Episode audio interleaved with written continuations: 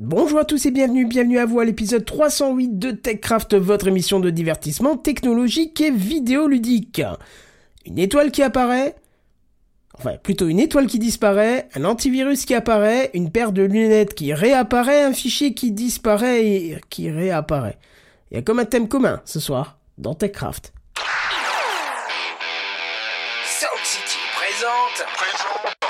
TechCraft.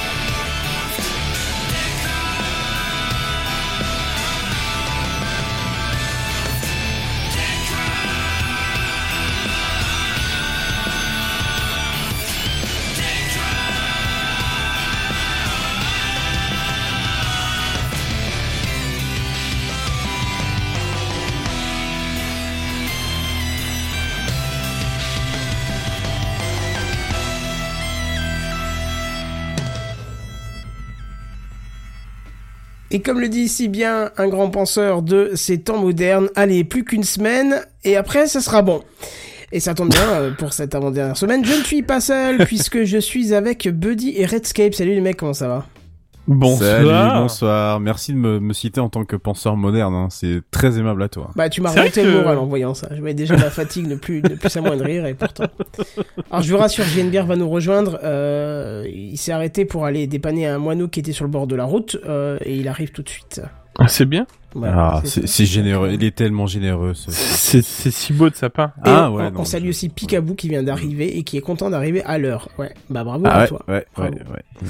En même Comment- temps, c'est nous qui sommes légèrement en retard quand même. Ouais, ouais. 21, Ouais, c'est- possible. Pas vu qu'il était 21h, on discutait là, on s'échangeait des civilités et tout. Et puis D'habitude, euh, c'est toi qui dis chut chut chut, on y va, on y va. Et Ouais, là, ouais, j'ai fait bah, bah, du coup, il est 21h. Je sais pas ce qui s'est passé, j'ai rien calé. euh. On était bien, on discutait tranquille, Eh, petit pas morito au bout du bon, bras. ça va, euh. c'est bientôt fini là, c'est bon, Toto, Toto flagelle pas non plus, hein, tout va bien. Non, mais là, alors j'ai alors, j'ai encore un énorme boulot pour la Oui. semaine Oh, je vois pas de quoi tu prochaine. parles. D'ailleurs, on accueille euh, l'auteur euh, de, de ce magnifique De ce boulot, fameux- qui est, euh, de ce JNBR. énorme- Bonsoir, JNBR. Voilà, qui, qui ne dérange pas Voilà. la règle. Exactement. Bonsoir. Qui, boit ça, sa fait. petite vedette. Il, Quand il on parle de quelque chose d'énorme, venir. j'ai une bière apparaît quand même. Eh ben, vous parliez, j'imagine, de, De ta mon bite. nez. euh, pardon. Ah d'accord. en Ah est ouais, donc donc là. ça attaque comme ça. Donc, donc Donc, ce soir, c'est ça en fait. C'est- voilà. 1h04, C'est un c'est pic, c'est un noté. cap, une péninsule. Eh, le CSA c'est 22h30 hein, normalement, donc Ah. là on en est un peu loin. Les- les sur le net, j'en ai rien à foutre, je veux rien savoir. D'ailleurs, Buddy, t'as rendu tes voix Oui. Yes. D'ailleurs, il va falloir qu'on parle d'un truc. C'est ça, Pourquoi on se pose tous une question sur une réplique et moi je me suis dit, ah bah je vais me caler sur les autres, mais apparemment il y a beaucoup de gens qui attendent pour se caler sur les autres. C'est ça. C'est laquelle Ah Voilà. Le On en A. discutera. Ah, le A Au non, moment ah. où, au moment où il y a un petit, euh, enfin, tu vois. un- Le A, chacun fait comme il le veut. Il Ah, faut je sais pas, j'ai que fait tous deux les versions, A moi. soient superposés. Après, c'est au Ah, bah chef voilà. qui Bah, décide ce qui est le mieux.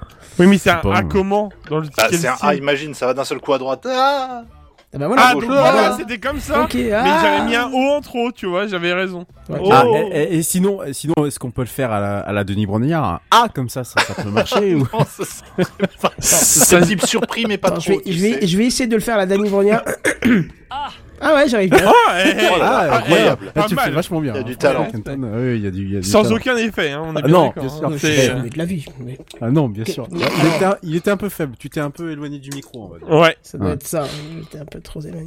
et donc, comme vous l'entendez, effectivement, on est en train de, de, de, de bosser Alors. sur, euh, sur Sartec 2, euh, Objectif Sartec 2, qui, euh, sans spoiler, on va dire qu'il y a un pe- pe- petit détour à faire avant d'arriver à Léger. Sartec 2. Léger. Oh, léger. C'est ça. C'est c'est leur combien de détour Pense, le début Oh, bah. C'est le quatrième. Oui, Ça, voilà. ça me fait penser à une émi- à un, une, euh, un dessin animé sur Netflix, là, c'est Space, euh, Final Space, je crois, quelque chose comme pas. ça. Bah, Ouais, euh, regarde- ouais, ouais, ouais, ouais. En ouais. fait, il y a toujours un détour, il y a toujours quelque chose finalement, tu vois. Ah bah, ils n'arrivent jamais c'est- c'est- c'est à l'endroit annoncé. Mais surtout, enfin, je pense que Sar- Sartec 2, ce serait très rigolo d'en faire un truc pas ouf, en fait, tu sais. D'en faire un truc quoi? Il y a eu une coupure? Non, d'en faire un truc pas ouf, genre tout le monde l'attend, Sartec 2, tu vois. Et un jour, les- ils vont arriver sur Sartec 2 et en fait, pas Désert. ouf la visite, tu vois. Désert, Non, ou alors, bonjour, bonjour. On est un peu en retard, oui, bah vous pouvez repartir. Ok. Euh, je trouve. Ah, Alors, par, bye alors par contre, Monsieur Bière, en tant que showrunner de la de de de, de ce de cet excellent euh, euh, fiction sonore, Vous êtes bien gentil. euh, je, je trouve ça très déplacé quand même de d'indiquer aux auditeurs tes, tes tes intentions, tes futures Mais j'ai intentions aucune scénaristiques. idée, j'ai aucune idée, parce que le jour où ils vont atteindre Sartec 2, c'est pas demain. hein. Tu vois, j'ai une bière, c'est Ah la peu vache, ça veut dire qu'il va falloir combien de saisons avant qu'ils atteignent euh, Sartec À 2 peu en vrai près 8 milliards. Mais... Moi je Non, vous mais ai dit, ils je Techcraft saison 10, donc euh, vous comptez deux épisodes par saison qui nous reste, c'est-à-dire... Ok, Minimum. il ne reste 4 Minimum. épisodes. 4 épisodes avant de avant d'y arriver. Bon. Parce que cette année, on en a pas fait un en mi-saison? Non, bah Non, non. on Ah non, vous voulez euh, voulez, mais j'avais pas d'idée, j'avais pas C'est ça. Mais il y avait- il y avait le truc là qui est tombé, là, qu'on n'a pas senti venir, là, le... Ah, la flemme, Ah, voilà. comment Mm. Ah, Oui, voilà. Ah. c'est lui-même. Ah, Ça, ça, c'est Ah. presque une pandémie à nouveau. Hein. Ah oui, C'est- La flemme, ah là oui, la affreux. flémingite, mais ça c'est une pandémie qui existe depuis très très très Non, longtemps. oui, hein. c'est même, c'est même pire que la flemme, c'est j'ai une idée de départ et je sais pas où je vais aller. Mais on a peut-être Ah, trouvé la ouais. solution, euh, Geneviève et moi. Le, Mm. toi, tu as le, le syndrome de la boucle. Ça, c'est un truc qu'on appelle, c'est, quelque chose qu'on connaît bien en musique. C'est, c'est, tu, Syndrome de boucle. ouais, en fait, c'est un, c'est un, c'est, tu, tu, tu, t'as une boucle de 8 mesures, si tu veux. Et euh, alors, ça, c'est surtout dans les, dans les logiciels modernes, style Ableton ou ce genre de choses-là, Oui. où tu, tu fonctionnes pas mal par clip. Et là, tu sais, tu, t'es- tu, t'as, t'as trouvé un truc sur 8 mesures. Donc, Et une tu fais, c'est mélodie, Ouais, un bah c'est ça. Voilà, c'est cool. Et par contre, t'es incapable de sortir Et du voilà, après truc. tu fais, bah je fais, ah c'est de la merde. Exactement. Oui. Donc euh, c'est un, c'est un concept que souvent je, je, je, je- j'évoque les sondiers qui sont le, le, le podcast de l'audio numérique expliqué à ta grand-mère, mais qui, qui- ils ont souvent expliqué ce, ce syndrome-là et on est tous plus ou moins atteints. Ah oui.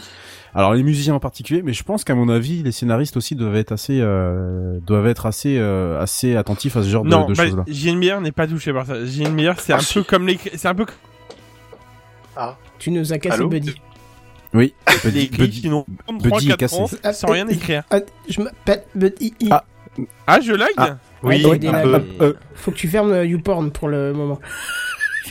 Téléchargeras Oui. après, là, ouais. si tu veux bien. Mais tu sais, je crois que je crois que le plus dur, je, crois- j'ai- j'ai- j'ai- je me faisais la, la remarque sous une douche il y a pas longtemps. Je me disais le plus dur, c'est c'est vraiment T'es la remarque sous la douche, C'est le plus dur, c'est... Alors ma donc bite. euh, Non, mais je, je me disais, je sais pas, parce que y a, y a- j'ai deux trois histoires en tête que j'aimerais bien écrire un jour. J'aimerais bien faire euh, vraiment écrire un truc, euh, tu vois, long, plusieurs, euh, deux, 300 pages, je sais pas.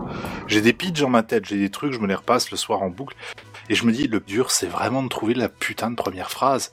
Et je lis depuis quelques temps plein de bouquins, je lis que les, les premières phrases, tu vois, pour voir comment est-ce que les gens commencent leur bouquin. Parce que le, il se réveilla de bon Ah ouais, matin. non, Non. ça... Ah non, ouais, non. De ouais, tout ça- temps, l'homme, ta gueule, c'est On est bien d'accord que tu pensais à ça nu sous ta douche. exactement. Bah oui, Oh, il t'a dit d'accord. qu'il a, Je me il douche a- pas habillé.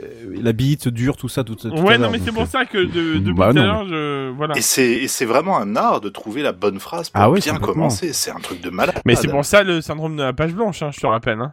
Oh là. Mais moi, moi, je suis fasciné par les, par, par. euh, J'écoute énormément d'interviews d'écrivains justement, parce que je suis absolument fasciné par le, le- le cheminement intellectuel dont ils doivent passer pour écrire un, un bouquin. C'est-à-dire que les mecs, quand tu les entends, t'as vraiment l'impression que c'est ultra simple. Que euh, Ah. il suffit juste d'avoir. j'ai décidé, je me lève à 3 heures du matin parce que waouh, ça déborde. Ah, J'ai eu suis-. Ah, voilà, ouais. Moi de ça. 8 à 12, faut pas me déranger. Je suis C'est ça, tac, exactement. Après, voilà. Et, et, et, et tu te dis, mais attends, j'ai un cerveau comme eux. Qu'est-ce qu'ils ont de plus que moi? Pas, pas, grand chose de plus de toute façon la plupart du temps. Euh, mais tu sais pas comment ils arrivent pour que à la fin ça te fasse un putain de bouquin qui fait 500 pages Qui a du avec sens des chapitres, tout, ouais. qui a du sens, machin. T'as même des mecs qui disent, alors moi j'ai écrit le début, j'ai écrit la fin, entre les deux j'ai brodé. Voilà. Ah wow wow wow Il y en a wow, qui wow. disent qu'il faut connaître la fin pour commencer une histoire. C'est Je suis ça, pas d'accord. exactement. Bah, Et- et Bah, alors- la preuve de Sartec 2. Il y a des écrivains qui sont absolument. J'écoutais euh, Alain Damasio, euh, que certains peut-être d'entre vous connaissent, euh, qui est un auteur de science-fiction euh, français. Merci de Euh, préciser parce que je ne lis jamais. Je précise. Quoi bah, bah, écoute, je, voilà, je te, je te l'apprends, qui est un excellent écrivain, qui a d'ailleurs sorti un, un bouquin qui s'appelle Les Furtifs l'année dernière, et il y a il y a trois ans de ça, qui a sorti la Les Hordes du Contrevent, Ah, d'accord, ok. un, un, un livre absolument euh, qu'il faut que je lise. J'allais dire, enfin génialissime, mais alors d'une complexité.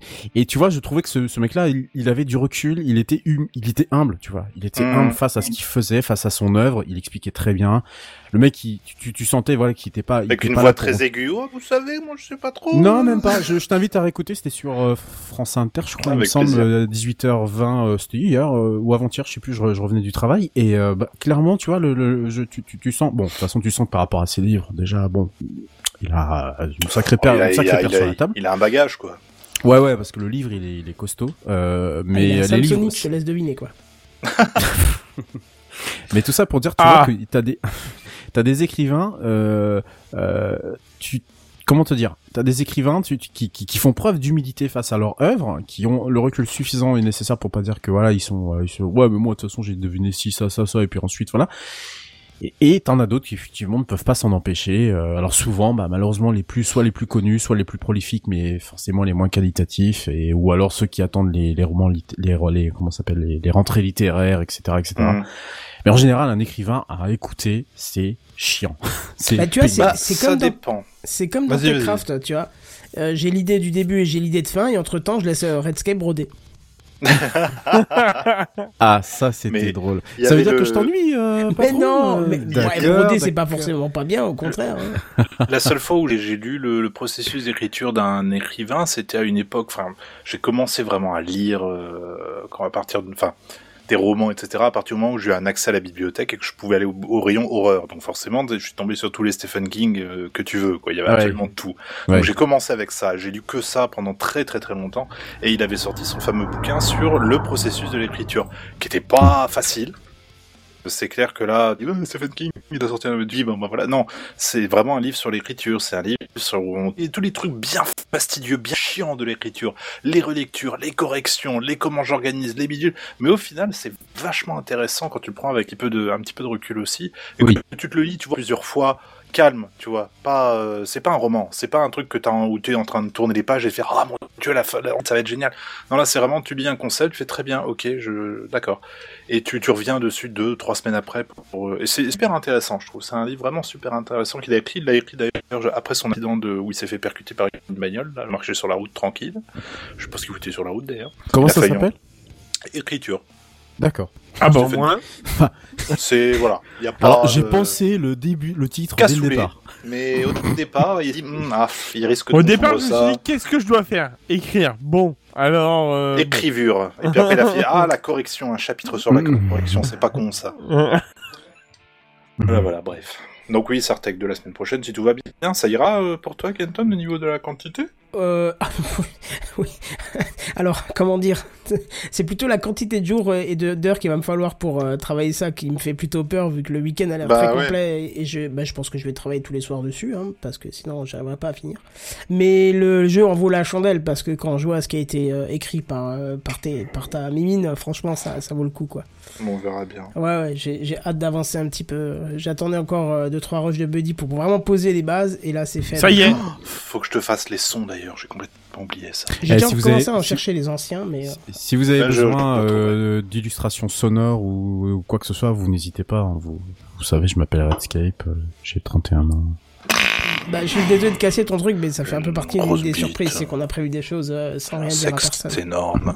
D'accord. Oh, bah oui, ça, oui, j'ai une bière, forcément. Eh, quoi Non Quoi J'ai rien dit. Ah, allez, cher co-animateur, je vous propose qu'on passe à autre Ouais. chose. de Eh, venez, on passe aux news high-tech. Bah, Une urètre formidable. Si tu le proposes, on y va.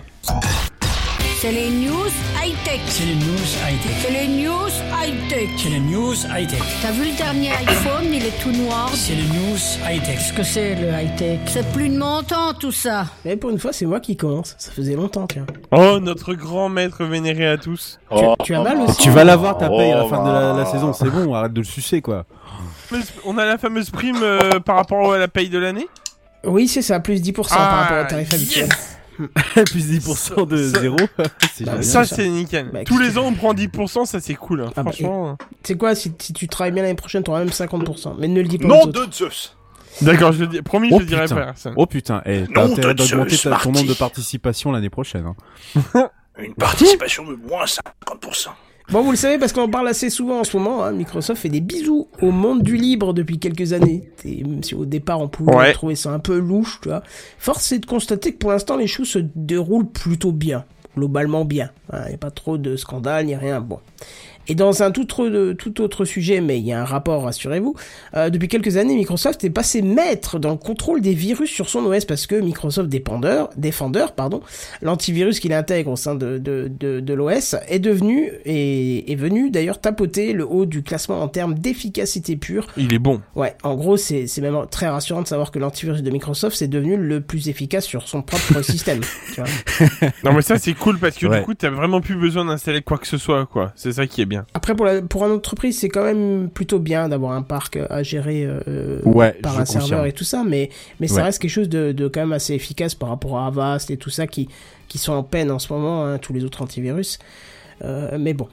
Et là où les deux sujets se, re- euh, se rejoignent, c'est là que c'est intéressant. Euh, mais par contre, c'est un petit peu moins rassurant, c'est que Microsoft, Microsoft a annoncé le 23 juin, donc euh, c'était quoi? C'était ouais. Pardon, il y a quand même une petite semaine que son service Microsoft euh, Defender ATP pour Advanced Thread Protection est devenu sur euh, certaines distributions, euh, enfin est disponible sur certaines distributions Linux comme RHEL que je connais pas. Red Hat Enterprise Linux, la version, euh, ah oui la version support euh, payante de euh, ce qui découle ensuite de CentOS et Fedora. Bah justement, CentOS est concerné aussi, Ubuntu, SLES que je connaissais pas non plus. Est-ce que tu sais ce que c'est? Euh, Est-ce que c'est pas Slackware? Non, je ne vois pas ce que c'est. Tu vois, je- alors c'est peut-être un acronyme à la con. Oui, euh, sûrement, bien sûr. et je vais... Ah, c'est SUSE. C'est SUSE. Ah, OpenSUSE. peut-être. OpenSUSE, ça te dit quelque chose? Bah oui, mais normalement il s'appelle OpenSUSE et pas. Non, chose, non, non, non, non, non, parce que ça c'est pareil, c'est comme Red Hat, c'est une entreprise qui s'appelle SUSE à la base, SUSE euh, Linux Enterprise, et euh, c'est une entreprise qui s'appelle, une entreprise allemande qui s'appelle SUSE en fait. Monsieur euh, Suze. Oui, exactement. Et, et en fait c'est comme Red Hat, c'est pareil, donc c'est un support, euh, c'est un support et c'est une entreprise allemande qui existe depuis. euh, Oui, c'est rassurant parce que c'est quand même bien Euh, développé des quoi. Hmm. Ouais, ouais, ouais, c'est une entreprise qui, en fait, comme Canonical et Red Hat finalement, donc, depuis euh, pas mal d'années qu'ils qu'ils existent et puis ils font beaucoup de mailles en fait sur tout ce qui est support, euh, etc. quoi. Voilà. Voilà. Alors, ainsi que Debian et Oracle Linux. Voilà, donc ça fait quand même une, une bonne flopée de, de d'OS compatibles. Alors même si c'est un premier jet, hein, Microsoft assure quand même que le déploiement se fera par étapes et que des améliorations se feront à court et moyen terme, tout en proposant euh, bah, déjà une version avec de solides capacités de prévention et protection. Alors, étonnant ou pas, déjà en mars, Microsoft avait annoncé la possibilité, surtout la disponibilité de son antivirus sur macOS avec des fonctions tout à fait classiques, c'est-à-dire euh, scan de PC, l'analyse en temps réel, la gestion des menaces avec suppression ou mise en quarantaine, et surtout un système de mise à jour automatique de sa base de données. Hein, qu'on connaît très bien chez Avast, hein, puisqu'il le dit en voix haute. Ouais. C'est pour dire qu'il travaille en fait. Voilà, c'est ça. Ouais. eh, t'inquiète, hein, je bosse. Bref, votre base de données a été envoyée à Avast, ainsi que vos données personnelles. C'est ça. Bref, alors bien ou moins bien, c'est pas à moi d'en juger. Toujours, toujours est-il qu'il faut garder à l'esprit que l'antivirus de Microsoft est un pur antivirus, c'est-à-dire qu'il se cantonne à faire ce qu'un antivirus fait de base et ne pourrait évidemment rien faire pour vous si vous avez un comportement dangereux. Le but c'est pas de protéger un comportement dangereux, mais de protéger le système des attaques. Rappelez-vous que dans les 90% des cas, le problème se situe entre le clavier et la chaise. Hein, ça n'oubliez jamais. Et pour finir, laissez-moi vous rappeler qu'en ces temps de travail, euh, de télétravail surtout, oui, arrête Skype, fais attention, on entend vraiment bien ton extérieur des fois. Ah bah je suis désolé, mais bon, euh, je suis à côté d'une malheureusement d'une route et euh, il y a des parfois des scooters de merde. qui T'as fait un prout, t'as fait Je suis vraiment désolé. Là, là, j'ai rien contrôlé. J'étais en train de, de t'écouter religieusement et là j'entends ça. Je vois mon micro qui s'active. Je suis vraiment désolé. C'est pas grave, on fera, Voilà. on refera un cours sur le push to talk qu'on utilise depuis le début de Techcraft. Euh, donc je disais, et, et pour finir, euh, avec ce temps de télétravail, la plus grande menace euh, qui vient quand même des crypto-lockers, et que ça, bien sûr, un antivirus a bien du mal à s'en sortir, même si, si certains éditeurs promettent monts et merveilles. Et alors la petite question du jour, qu'est-ce que vous, vous utilisez comme antivirus? Microsoft, pas plus, pas moins. Pareil. Microsoft. Defender depuis euh, la depuis qu'il existe. Defender, since 1982. Ah, au ça. minimum. Ouais, non, mais sérieusement, j'ai jamais eu besoin d'antivirus. J'en ai jamais ressenti le besoin euh, et j'ai jamais eu de problème. Voilà. Alors, De toute façon, en- mieux- Attends, je veux juste corriger la phrase. Faut, faut dire j'ai pas besoin d'antivirus euh, alternatif, mais il faut un antivirus. Ah oui, passe, parce que tu peux désactiver Defender. Hein, Bah, euh, si t'as- alors pour, pour, pour être honnête, je crois que Defender il existe depuis XP, ouais, mais il était ça. pas bon. Mais avant, Ouais, c'était il était pas Microsoft. bon. euh, mais je je sais plus t'assure, quoi, euh, je- Smart, je- Smart Protection, je sais plus comment. Ouais, ouais, ouais, ouais, ouais, ouais. Je, je me suis toujours posé la question d'ailleurs, et euh, j'ai, je pense avoir toujours eu, mais comme pas mal de, de monde euh, aussi, hein, euh, un comportement euh, normal sur Internet, qui fait que je n'ai jamais euh, eu besoin de ce, de ce type de, de protection autre que ce que Defender proposait, même, même euh, depuis XP, quoi. Donc euh, c'est dire que, euh, c'est, c'est dire que pour moi il y avait, il y a comment, comment dire? Tu parlais de l'entreprise tout à l'heure où là, oui, il y en a besoin. Euh, on- là où je travaille, par exemple, on a un parc euh, informatique avec effectivement un serveur central qui gère les mises à jour des, des antivirus partout.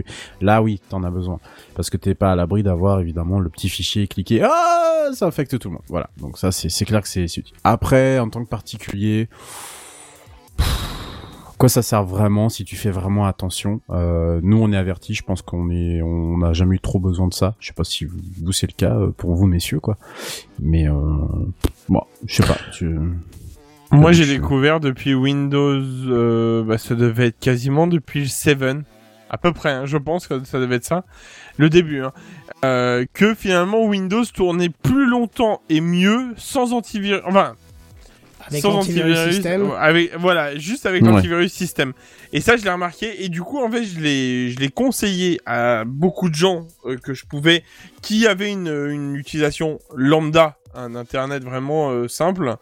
Et euh, pour le coup, euh, depuis, il y a des systèmes qui ont toujours pas été réinstallés, en fait. Et qui tournent toujours comme une horloge suisse. Et pourtant, c'est du Windows. Et c'est ça qui est beau. Effectivement. Voilà. Enfin, ça, ça c'est la, la, la, la, la, la légende urbaine euh, classique et, et immuable dans le temps. C'est-à-dire que effectivement, t'as as toujours besoin de réinstaller ton Windows tous les six mois, quoi. Et euh, alors que c'est, je dirais, allez, 70% faux, 30%. Mon dernier 30%, Windows, ça fait 30%. 8 ans. hein. Bah, Là, j'ai dû passer à 10 parce qu'il y avait 2-3 logiciels que je voulais qui fonctionnaient que sur 10, mais sinon, je serais encore sur, sur 7. Hein. Non, alors. Oh, le 7 est très bon. Tu sais d'ailleurs, Canton, en parlant, tu, tu, tu parles de, de, de- d'antivirus là sous Linux, euh, dont le, le- un des arguments principaux des gens qui faisaient, euh, qui font sans doute toujours hein, du prosélytisme pour, pour faire passer les gens à un système de GNU, GNU Linux, c'était de dire il n'y a pas de virus sous Linux. Euh, Il y en a, Faux. il y en a eu, Oui, il y en aura toujours de différentes façons, de différentes manières. Un ransomware s'en fiche complètement de savoir sur quel OS il va taper. Parce qu'à partir du moment où vous avez certains fichiers qui sont communs à des OS, voilà, tu, tu, tu cliques. euh, Il y a des OS moins touchés que d'autres. C'est ça, voilà. Il y a des OS qui sont Parce moins que- touchés. Pourquoi? Parce qu'il y a moins d'utilisateurs que, euh, par exemple, Windows, en l'occurrence. Oui, tout à fait. Voilà, Il- c'est aussi pour ça. Évidemment, il y a, il y, a, il y, a, y a effectivement cette histoire-là, bien que finalement, tu te dis que un virus qui toucherait euh, un Linux, euh, ça pourrait faire beaucoup de dégâts, parce que Ah je oui, rappelle oui. quand même que qua- 90% des serveurs euh, sur la planète tournent sous Linux. Donc, je vous laisse imaginer si... euh, Non, les plus gros soucis qu'il pourrait y avoir sur Linux et qui pourraient menacer un, un Linux à, à court terme, ce sont les failles qui peuvent équiper le, le nombre de briques qui équipent, le, qui équipent le système. On a eu ça avec OpenSSL il y a quelques années de ça. Il y en a eu d'autres également. Ça, c'est par contre un très gros danger. Maintenant, euh, bon, les virus, euh, pour les 2% qui utilisent Linux dans le monde, on va dire que voilà, ils sont plutôt, ils sont plutôt tranquilles. Quoi. C'est surtout qu'il y a un gros problème aussi avec Microsoft, qui n'est pas depuis très longtemps dans le, le système euh, avec élévation de droit. Avant, quand tu avais ton Oui. OS, tu l'installais, tu étais administrateur, personne Ouais. ne créait un compte diminué, tout le monde Mhm. l'utilisait comme ça, et voilà, maintenant ce n'est plus le cas. Déjà, tu plus un compte avec tous les droits. Tu vois Oui. Donc, euh, tu es obligé de, de libérer le compte admin ou autre chose si tu veux avoir accès à des fonctions euh, ou autre chose. Donc, déjà, tu as, tout le système de si ton PC a besoin, enfin, si un logiciel a besoin d'avoir des droits particuliers, il te demande par un message sur l'écran qui apparemment n'est pas contrôlable autre que par l'utilisateur. Euh, donc voilà, ça joue déjà maintenant toute la différence. Ça, je- Oui, tout à fait. Mais bon, voilà. Bref, c'était pour euh, ma petite news. Euh, on va... Et c'est payant, je crois, Kenton, il me semble. Il me semble que c'est une licence payante pour le, le Defender. euh, J'ai cru voir ça. Sur, de, sur quoi? Euh, pour le, justement, pour l'utiliser sur Linux et notamment les serveurs Linux, c'est une licence payante. C'est ce que j'ai cru Ah voir ce matin. j'ai pas du Ouais. tout vu ça, moi. T'as pas vu ça? Non, du Peut-être tout. que je me, je me, je me suis trompé. euh, je sais pas. Bon. Bah, ce serait étonnant parce que je trouve que déjà débarquer sur un système libre, la plupart du temps gratuit, je dis la plupart du temps, hein, parce qu'il y a effectivement il y a Red Hat, il y a SUSE, il y a tout ça. Ouais, euh, ouais, attention, oui, justement. C'est pour ça que j'ai dit la plupart du temps. Mais euh, d'un coup, proposer un produit payant sur un système où il y a très peu de virus, euh, je trouverais ça un petit peu suicidaire, quoi. Se mettre une balle dans le pied, quoi. Oui, c'est ça, c'est tirer une balle qui clairement. Non, quoi. justement, faut pas voir ça comme étant euh, ne- parce que c'est gratuit. Du coup, ils doivent tout proposer en gratuit derrière. Faut, je pense que, euh, euh, par exemple, un exemple tout con, SQL Server, vous connaissez sans doute tous. Oui. Euh, Ah et, et oui. pay- et C'est payant. de la... Ah non, bah non, justement, moi je trouve que c'est l'un des meilleurs euh, systèmes SGBD au monde. hein. Excuse-moi, mais euh, je- Non, non, non, je- je dis pas qu'il est mauvais, je dis juste que moi ça me cause des soucis euh, Ah ouais tous les jours parce que. Bah, bah, je suis expert Pareil. les mecs, hein. Ah, Non. nickel, viens bosser chez moi. Ah bah c'est une bonne nouvelle. Non, non, c'est vrai en plus. Tu vas me tronquer des logs et puis tu vas me faire des, des petites commandes ça. ouais, Ouais. bah pareil, justement ça tombe bien. Eh, hein, c'est pff, doigt dans le C'est bien payé, bien. C'est bien payé? Ah bah Ah oui. veux bien, alors. Ah bah si c'est bien payé. Ah bah Non. du coup ouais bah si c'est mieux payé chez lui, va va chez lui. Du coup, Non, mieux. mais sans rire, ils ont des, ils ont des versions, euh, les versions bah, entreprises hein, qui, euh, qui sont pas les versions express, euh, donc qui autorisent des bases supérieures à 2 gigas, sont payantes même, euh, en, même en étant sous, sous Linux. Donc pour moi, ça me choque pas plus outre mesure qu'un un, un, un antivirus qui soit destiné à gérer un parc, par exemple, de serveurs, donc qui sont installés sur un serveur central, soit du coup payant. Si tu veux le, le si tu veux le déployer en masse euh, partout sur des postes euh, Linux, euh, éventuellement. C'est pour ça que je te... Mais je me Oui, trompe, bah, hein. je- il, je- il est, il est fort probable que je pas me trop trompe. hein. aussi, Je- hein, mais euh, je- on, verra bien, on verra bien. Voilà, Mm. c'est ça. Bon, en tout cas, je crois que c'est à toi et tu vas nous parler de, de lumière dans l'espace. Euh, Oh. ouais. Alors, ouais. On parle de moi Pff, euh, Non. Euh... On a dit trou noir, hein, on a dit lumière dans ouais, l'espace. hein. Ouais, bah justement, justement. ouais. J'aurais essayé. Spoilez pas trop ma news quand même. non, je, je, je, je dirais que ce soir, euh, on pourrait presque mettre une musique triste parce que une étoile a disparu. Des astéroïdes se ruent dans le ciel. Ils nous menacent. Mais que se passe-t-il? Où est passée l'étoile? Serait-elle devenue noire? Jacques Pradel va-t-elle lui consacrer un père de vue générique, générique. Va-t-on avoir le droit à la énième rediffusion de Deep, In- de Deep Impact pardon? Ah. Vous le saurez en écoutant le programme racoleur, mystérieux et blockbusterien de cet avant-dernier spacecraft de la saison.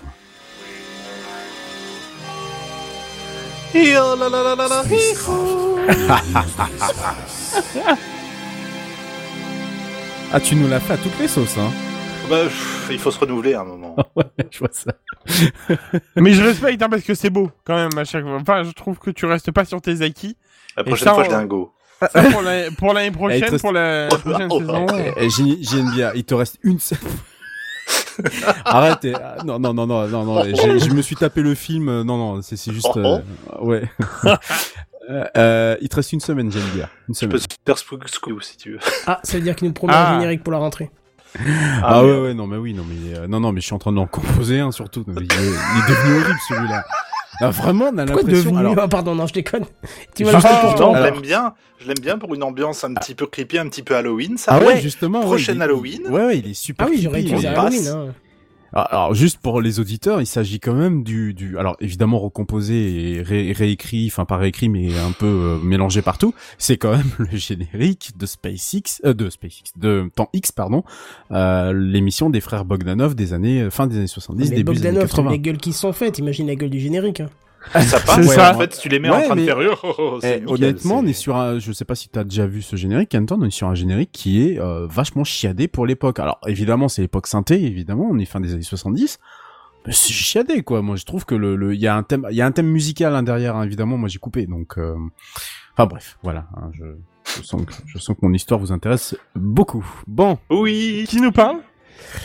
Ta gueule. Euh, faire. euh, Bonsoir. Ah, ça se relâche Bonsoir. cette saison. Bonsoir. Ça se Ah, rebelle. Escape, t'étais là Ça va Ouais, ouais, ouais. J'étais là, euh, Buddy. Euh, Ah, Ouais, ouais, c'est ouais. ça. Alors faire spacecraft tout au long de cette saison m'aura permis de reconnecter avec ma passion de toujours, hein, l'astronomie, mais également de nourrir mon imaginaire grâce aux découvertes faites par les, par les astronomes du monde entier. C'est ce que je- j'essaie de vous narrer toutes les semaines. Mais ce que je vais vous raconter ce soir va vous sembler carrément improbable et je crois que les superlatifs vont me manquer. On va partir à près de 75 années-lumière de la Juste à Terre. côté. Oui, voilà, exactement, me dit, hein, ça tombe bien, ce sont bientôt les vacances, donc euh, bon, C'est ça. prenez- Si vous voulez partir, c'est ça. Une petite serviette de plage, euh, n'hésitez pas, allez-y, euh, vous pouvez y aller, YOLO, hein, voilà. ah non, non, non, attends, attends, attends, parce que c'est pas sûr. Peut-être que la frontière n'est pas ouverte. Ah, ouais, alors, il y a Ah. des risques, effectivement, que la, la frontière n'est pas ouverte et euh, que parfois tu passerais dans certaines parties qui auraient besoin d'une attestation. Donc, au cas où, ayez toujours une pile de feuilles Voilà. nécessaires pour l'attestation. On est C'est d'accord. très important. Voilà. Ah, on est sur deux, on, on- on est sur un vrai spacecraft de l'été, c'est-à-dire quelque chose qui vous permet de passer des bonnes vacances. Et moi, je vous dis 75 millions d'années-lumière de la Terre, c'est juste géant, c'est juste énorme. Et on va aller là à la, à la rencontre justement d'une galaxie, alors pas géante du coup, une galaxie naine, qui s'appelle la galaxie naine de Kinman. Bon, alors c'est pas le nom, je m'en fiche complètement de la galaxie naine, c'est ce que vous avez euh, très certainement, j'ai pas vérifié le live, mais c'est ce que Si, vous avez très si, certainement sur le live, effectivement, c'est cette galaxie-là qui est prise en, d'ailleurs de, de, de manière, enfin comme si c'était un télescope amateur, mais on imagine quand même qu'on est sur 75 millions d'années-lumière.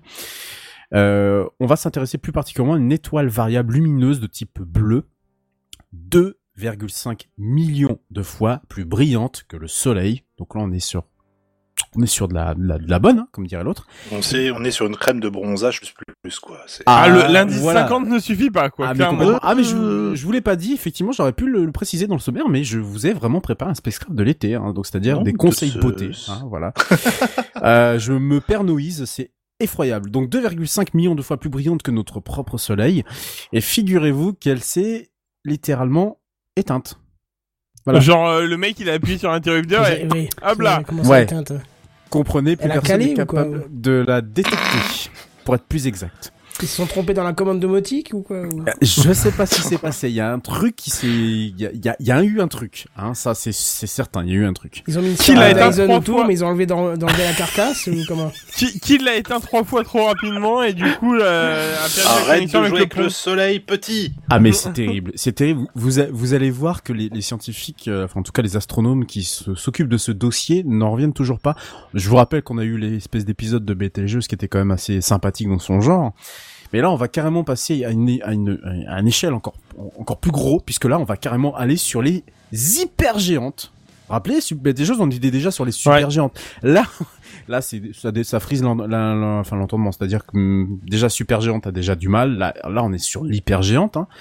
C'est même tellement géant que c'est un cas particulier dans le bestiaire stellaire, puisque c'est une étoile très, ra- très rarissime, à tel point que dans notre propre galaxie, dans la Voie lactée, c'est qui, donc une banale galaxie, hein, c'est une galaxie On a même une moyenne. galaxie parmi- assez petite, même nous. Donc, Ouais, en plus, exactement, assez petite, euh, qui a même de contenir malgré tout un grand nombre de types d'étoiles, hein, comme toute, gala- toute galaxie, on, aurait de tout type. Et ben, bah, il y a en fait qu'un- qu'une seule hyper géante parmi ces rangs. En tout cas que nous aujourd'hui on a observé. Évidemment, on n'est pas à l'abri euh, d'en avoir euh, d'en avoir beaucoup d'autres, euh, puisque cette étoile là, c'est cette étoile, en tout cas cette cette étoile, c'est cette hyper géante que l'on a dans la Voie lactée, c'est Eta Carinae A que vous connaissez euh, très certainement. Alors j'ai mis une deuxième image, mais je, je je pense pas que Kenton puisse la mettre sur sur le live. Mais il m'a pris pour un amateur. Ah ah, est-ce que la deuxième image va arriver Eh ben, elle est Euh, dessus. Elle est dessus. Oui, tout à fait. Merci beaucoup, Kenton. Euh, J'ai complètement oublié de te le préciser en début d'émission. Ça, c'est Eta Carinae 2, pour ceux qui donc euh, ont, ont- ont le live, qui est euh, ce qu'on appelle une euh, nébuleuse euh, de par euh, réflexion. C'est une nébuleuse Oh, en belle. fait. C'est Magnifique. c'est magnifique. Hein. C'est c'est absolument. Si vraiment vous avez le live, allez-y parce que c'est vraiment magnifique. Euh, qui elle situe à 7, 7500 années-lumière de la Terre. Et celle-ci, en fait, c'est une, euh, c'est une, euh, c'est une étoile qui a littéralement euh, explosé. C'est une hypergéante euh, variable bleue également qui a littéralement explosé euh, et qui a donc généré cette euh, nébuleuse à réflexion euh, qui a été détectée pardon au 19e siècle et qui a donc projeté dans l'espace l'équivalent de 10 masses solaires. C'est absolument gigantesque. Et donc voilà, c'est ce que c'est ce que vous voyez, euh, Eta Carinae et la nébuleuse s'appelle la nébuleuse de le l'homoncule. Pardon, voilà, Je- je- il fallait que je le, je le précise. Euh, alors, euh, pourquoi je vous parle de ça? C'est parce que c'est exactement de ce type d'objet dont on va parler dans cette galaxie de Kinman, euh, qui donc serait à même d'abriter ce type d'objet, cette fameuse étoile qui aurait disparu. Alors, disparu, c'est pas que quelqu'un aurait subitement éteint la lumière, c'est beaucoup plus complexe que ça, parce que si vous avez repéré tout à l'heure, je vous ai dit détecté et non pas visible. Évidemment, une étoile à 75 millions d'années-lumière, vous imaginez bien que c'est absolument pas visible comme ça à l'œil nu. hein. Euh, voilà, ça c'est tout simplement pas possible. Par contre, on utilise différents éléments pour pouvoir détecter cette euh, cette euh, cette étoile-là. Là, en l'occurrence, dans les années 2000, cette étoile-là avait commencé à être euh, à être à être vi- à être Détectée. étudiée. Voilà, détectée, tout simplement. Et euh, bah, ce qui s'est passé, c'est que euh, très récemment, en 2019, euh, des astronomes euh, en Irlande donc, ont voulu donc étu- étudier cette étoile de près en utilisant le VLT, donc le Very Large Telescope de euh, le- de, de l'agence spatiale australe qui se situe donc euh, au Chili, euh, qui est donc euh, un- qui est une Ah, arrête une- Voilà, exactement. Non, Arecibo, c'est le, le grand télescope en, en forme de, de, de, de comment ça s'appelle de, de hum, le truc qui est, euh, qui est plat là. Celui qui... d'Anglenaille. Voilà, exactement. Merci. C'est ça que je cherchais comme euh, comme référence. Euh, justement, c'est c'est l'autre. Euh, non, Et dans Contact aussi.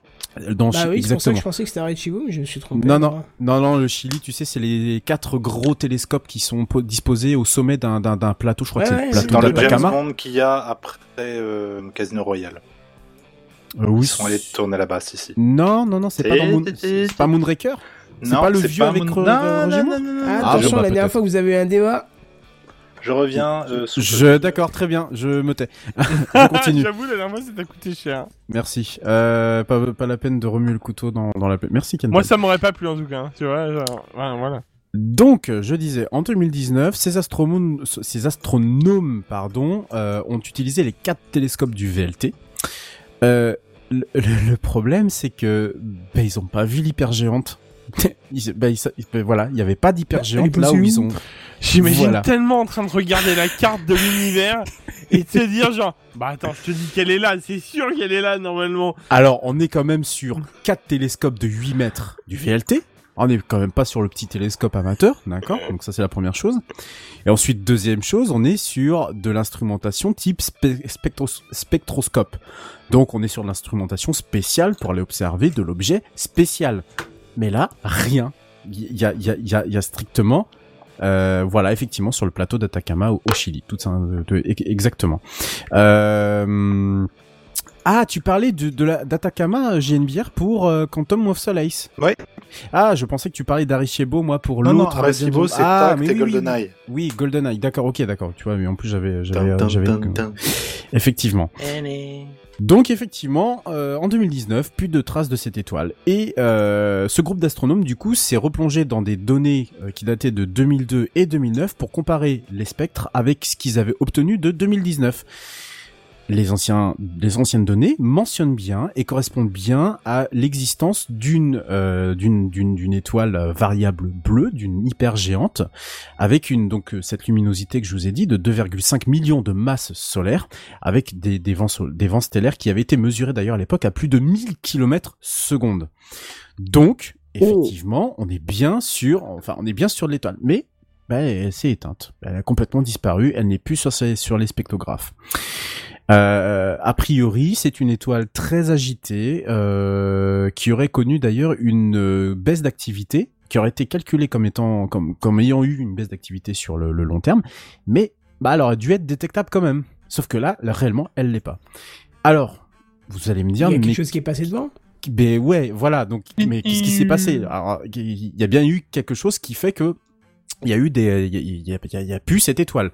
Alors il y a deux, deux scénarios qui sont avancés. Euh, la, la, la, la toute première, et là je vais reprendre euh, un autre parce que j'ai fait 3000 notes. Je, vous assure, c'était assez, euh, c'était tellement. euh, Alors, je relis ton Slack de ce matin. Bon, ça va être light ce soir. j'ai Ouais, pas non, non, non, mais comme Ouais. d'habitude, j'ai fait, j'ai fait trois tonnes en fait avec des, des onglets euh, de, de, d'ouverts de partout et comme j'avais vraiment pas le temps aujourd'hui, on va dire que j'ai pris des, des notes euh, de partout. Je, juste, juste pour qu'on soit là- bien d'accord, juste Ouais. vite fait, hein, je me permets, on Oui. est bien d'accord que peu importe quasiment l'objet qui rentrerait en collision avec ça, Oui. se ferait totalement désintégrer, on est bien d'accord. hein. Euh, bah justement, tu vois, on va en parler euh, Ah, parce ok, que d'accord. euh, une des hypothèses, et merci pour la transition, c'est que euh, la disparition de cette étoile, c'est qu'elle serait du coup entrée en collision avec un trou noir.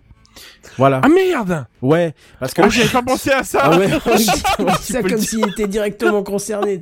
c'est clair. Eh ben, j'ai adoré ta réaction. Oui, alors merci pour ton enthousiasme. Du coup, on me dit, mais effectivement, parce que ce type d'étoile, s'il explose, bah ça fait comme ce que je vous ai, ce qu'on a, on vous Ça a montré sur le live. Bah ça fait des chocs à pic et surtout ça fait une, né- une nébuleuse à, à réflexion. Voilà, ça fait deux, deux espèces de belles ailes de chaque côté avec euh, au centre donc le, le cadavre de ce qui reste de l'étoile, une supernova. Le problème, c'est que là, bah, c'est même pas une supernova puisqu'il y a plus rien. Donc première hypothèse, collision avec un trou noir. Et du coup, ça serait vraiment la toute première fois qu'on aurait détecté, mais un peu involontairement entre guillemets, euh, la fin d'une telle étoile euh, de cette manière. Voilà. Donc ça, c'est déjà une première chose. Euh, ensuite, seconde hypothèse, ça serait une perte totale de luminosité de l'étoile. Alors oui, il y aurait une masse importante qui aurait disparu entre temps, puisque comme je vous l'ai dit, il y a des vents, stellaires qui soufflent à plus de 1000 km secondes.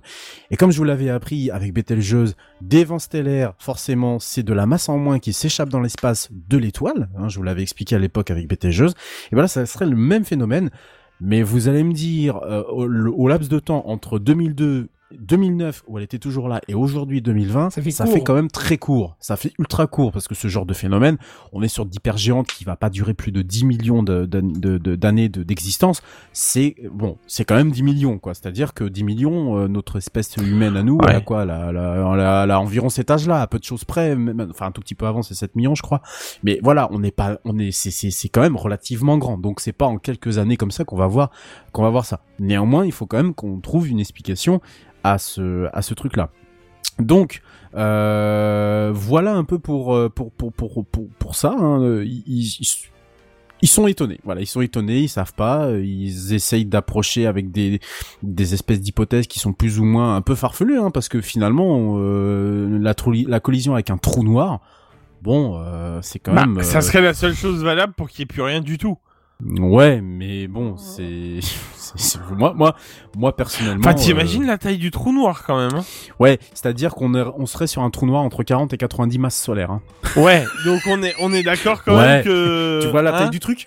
Ouais, voilà, c'est ça. Voilà. Donc euh... Et un trou noir, normalement, plus il en... Enfin, euh, ra- euh, peut-être que je dis une connerie, hein, parce que justement, je pose la question. Un trou noir, s'il absorbe des choses, on est d'accord qu'il grossit. Alors, euh, pas non. forcément en fait. Non, non, non. Et ni éjecte- il, il peut ne pas aussi y avoir d'éjectat de, de, de matière. Donc, euh, enfin, C'est le principe de la singularité hein, d'un trou noir. c'est c'est ça. Euh, la saison prochaine, tu comprendras tout. Oh Euh, troisième, alors il y a une troisième et dernière explication et on terminera là-dessus. C'est que a priori, il y aurait eu effectivement un comment dire une baisse de luminosité qui mais qui serait antérieure du coup à 2002. C'est-à-dire que elle se serait produit entre 1995 et 1998, mais à cette époque-là, les instruments qui l'ont observé n'étaient pas assez puissants.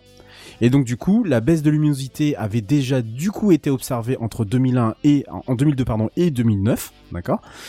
Et puis bah aujourd'hui, bah qui plus rien, bah ça serait plutôt logique, voilà. Et euh, voilà.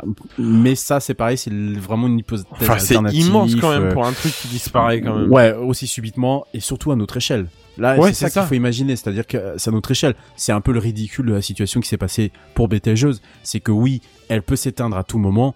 Par contre, observer sur deux mois, par exemple, le fait euh, d'une luminosité qui change ne peut pas euh, conduire à la conclusion que nécessairement ça va, de, ça- elle va exploser. Tu vois ce que je veux dire? C'est que c'est- Ouais. c'est ridicule de penser en ces termes-là. Forcément, elle va exploser un jour. Mais elle explosera quand elle explosera pas, elle nous enverra pas un message. Ouh, je vais exploser, hein, sinon. Voilà, je veux dire, il n'y a pas, enfin, c'est c'est complètement con de, de c'est complètement con de, de, de réagir comme ça.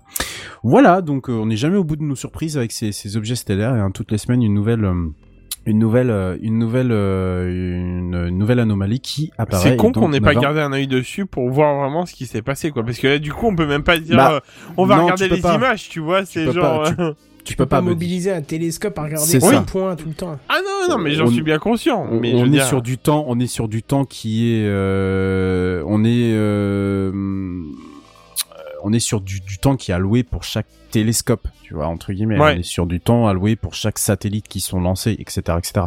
Donc forcément, oui, euh, tu peux pas. C'est dommageable pour certains objets, mais tu peux pas, tu peux pas immobiliser pour, euh, pour. euh, Ah mais si ça se trouve, on aurait pu apprendre encore plus de choses, quoi. Tu vois, en, en vraiment, en Oui, mais voyant ils ont ça visé quelque chose qui ne représentait pas un intérêt à l'époque. Là, ils ça. viennent de Oui, se rendre mais compte de l'intérêt. Et tu peux être sûr que là, il y aura beaucoup plus de, Et- de contrôle. Et, et j'allais dire que le, le seul intérêt de l'objet, c'est que déjà, ils aient pu détecter, et c'est là où est déjà la prouesse, une, une hypergéante.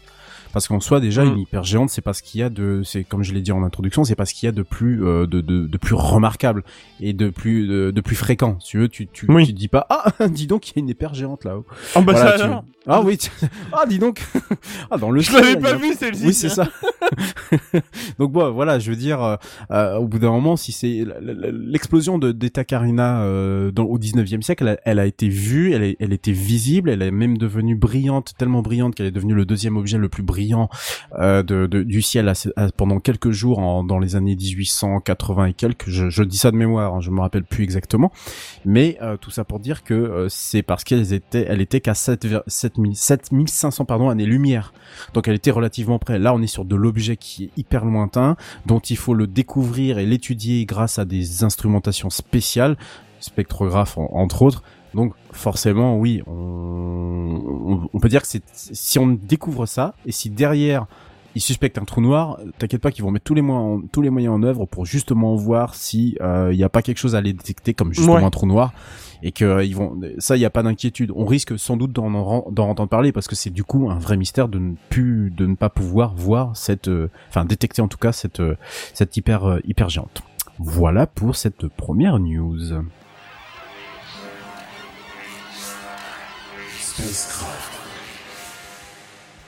Deuxième news euh, de la soirée dans ce Spacecraft, euh, on va parler de, de, de, quelque chose qui va vous faire sans doute sourire au, au départ et puis croyez-moi vous allez moins peut-être sourire à la fin. Euh, alors outre les phénomènes climatiques aujourd'hui de plus en plus nombreux et violents, il y a aussi, il faut le dire, une autre espèce de crainte, mélange de fascination par le simple fait que le sujet garnit encore les programmes de nombreuses chaînes de télévision à travers le monde grâce à des films au FX plus ou moins réussis. La collision de notre planète avec un géocroiseur, autrement dit un astéroïde. Exactement, Ouais. merci pour le bruitage. Je vous en parle ce soir car chaque année, le 30 juin précisément, se tient la journée internationale des astéroïdes. Euh, cet événement est reconnu par l'ONU. hein. Euh, il correspond du coup à l'anniversaire de l'événement, ce qu'on appelle l'événement de la Tunguska en Sibérie. Euh, alors, pourquoi l'événement de la Tunguska Qu'est-ce que c'est? C'est tout simplement euh, une, une importante onde sonore survenue le 30 juin 1908 euh, en Sibérie, dans ce qui s'appelait encore à l'époque l'Empire Explosion russe. plutôt que onde sonore, non? Ah, c'est une onde sonore. On, on- Aujourd'hui, clairement, on est encore sur de l'hypothèse, sans rire. C'est-à-dire qu'on ne sait pas si c'est une météorite, on ne sait pas si c'est la foudre, on ne sait pas si c'est du méthane échappé euh, de volcans souterrains, mais l'hypothèse que l'on retient aujourd'hui qui fait que c'est la journée internationale des astéroïdes le 30 juin, c'est qu'a priori, ça serait la désintégration d'une météorite euh, avant donc d'avoir touché le sol. Donc c'est pour ça que c'est nommé événement de la. Voilà. Euh, c'est- c'est- c'est- c'est- Moi aussi, j'étais aussi surpris que toi, Kenton, quand j'ai euh, commencé à investiguer euh, là-dessus. Euh... Donc voilà. Donc c'est une journée internationale qui a été du coup lancée en 2014, notamment par Brian May. Je pense que tout le monde connaît Brian May. J'ai peut-être pas besoin de le C'est un préciser. musicien, mais je sais plus le de chez qui. Guitariste de Queen. Exactement. Exactement, puisqu'il faut savoir que le, bri- le est docteur en guitariste de Queen, astrophysique, je crois. Et oui, tout à fait. Il est, il est astrophysicien. Voilà, il est astrophysicien, tout simplement. Euh, je crois qu'il est au il est, il est contributeur et auteur de nombreuses pe- petites choses dans l'astronomie. Donc c'est un vrai passionné. euh, mais je crois qu'il avait du coup abandonné ses études pour. euh, pour Il a voulu profiter un peu de sa jeunesse jusqu'à la soixantaine, quoi. Et puis là, il s'est dit, bah, peut-être les études quand Et même, donc hein, là, tu te boulot. dis, outre le fait d'être un génialissime musicien, euh, bah, du coup, le mec est juste astrophysicien. Voilà. Et là, tu te dis, ouais, d'accord. Est-ce que quand il est content d'avoir trouvé quelque chose, hein, Il se, il, se, ça. il se lance dans un solo de guitare juste hein. Euh, je sais Eh pas, ben, mais c'est tout ce qu'on lui Ouais, souhaite, c'est tout ce qu'on lui souhaite. Ouais. Je pense qu'il il peut vraiment. euh, ah, il a écrit en plus des ouvrages sur le Big Bang notamment. Euh, le mec, il a quand même fait une une une une, une thèse hein, qui s'appelle vitesse radiale dans le nuage de poussière zodiacale. Ouais, ouais, Ah. ouais, ouais. Non, ouais, non, non, on est Ah, vraiment vous sur êtes en train de dégrader euh, la, qualité de musicien en faisant ça. C'est pas parce qu'il est musicien qu'il peut pas être astrophysicien. Hein. Ah oui, mais t'en connais beaucoup toi des guitaristes ou des musiciens euh, qui sont astrophysiciens? Mais tu peux voir le truc dans l'autre sens. Euh, Albert Einstein était très bon, je crois, en violon ou violoncelle, je sais plus quoi. Et c'est juste qu'il a pas fait de carrière dedans. Ah, c'est vrai. Voilà, c'est ce que non, mais ce que je souligne, c'est que, que, euh, Brian May a fait carrière et il l'a fait avec succès, et il est astrophysicien, il l'a fait avec succès. Tu vois ce que je veux dire? C'est juste pour dire ça, évidemment. Euh, N'importe. Viol- insoupçonnable viol... viol... Ouah, Oui. Albert Einstein, l'insoupçonnable violoniste. Voilà. Ouais, bon, ouais, bon, bah, oui, voilà, mais il a pas fait carrière. Brian May, lui, du coup, il a fait carrière dans les deux, dans, dans les deux cas. Et puisque aujourd'hui, je crois qu'il est toujours, euh, enfin, il est astrophysicien comme il est euh, toujours guitariste de Queen, qui doit encore tourner, il me semble, hein, Queen. euh, je sais plus s'il Bah, tourne chanteur encore. chante euh, un peu moins bien quand même. Hein, Ouais, mais je crois qu'ils l'ont remplacé. Ils font pas encore des Bah, tournées. Euh... bah, bah, bah, bah, bah. Bref, c'est pas vraiment le sujet, hein, mais bon, c'était juste pour la pour la, la petite la petite anecdote et la petite la petite histoire. Alors, il faut juste savoir une chose, c'est que pourquoi une journée internationale de, des astéroïdes alors que finalement on semble être plutôt bien protégé par justement les, les le, le, le, le fait que la Terre ne croise pas de gros astéroïdes euh, énormes. Eh ben justement, c'est que euh, bah, c'est pas tant le fait de s'en recevoir un dans la gueule, c'est surtout de savoir quand est-ce que ça va arriver. Et pour le coup, peut-être un peu euh, préparer les, faire des quelques préparatifs. Voilà. Euh, en cela, il y a donc eu des missions, dont une en particulier. Pour une euh, avec Bruce qui- Willis. Hein. Ouais. Ouais, il y a beaucoup de films qui forcément vont vous revenir en tête, euh, ces mauvais films du dimanche, euh, du dimanche ou les bons films hein, d'ailleurs, hein, notamment. je Oh, parlais de Deep, Bruce Deep Willis, Impact. euh, Ouais, Bruce Willis. euh, C'était lequel Bruce Willis? C'est Armageddon. c'est pas C'était un très bon film pour son époque, Armageddon, hein, c'est je suis désolé. C'est très bien. Voilà, ouais, ouais, c'est bien sûr. Ah non, non, non, mais je, je ne critique pas euh, les. Moi, je, je pense surtout aux mauvais films euh, qui passent sur parfois euh, sur la TNT, qui passent toujours avec des effets spéciaux totalement euh, dégueulasses. Ah mais oui, mais ça, attends, oui, ça, je suis obligé de te le dire, tu le sais très bien, et je trouve plus le jingle, mais il doit pas être loin. Oh merde, c'est... Ah oui, le v'là, tu sais très bien que... La télé, c'est le mal. Oui, je sais bien. Oui, oui, oh, il est bien celui-là.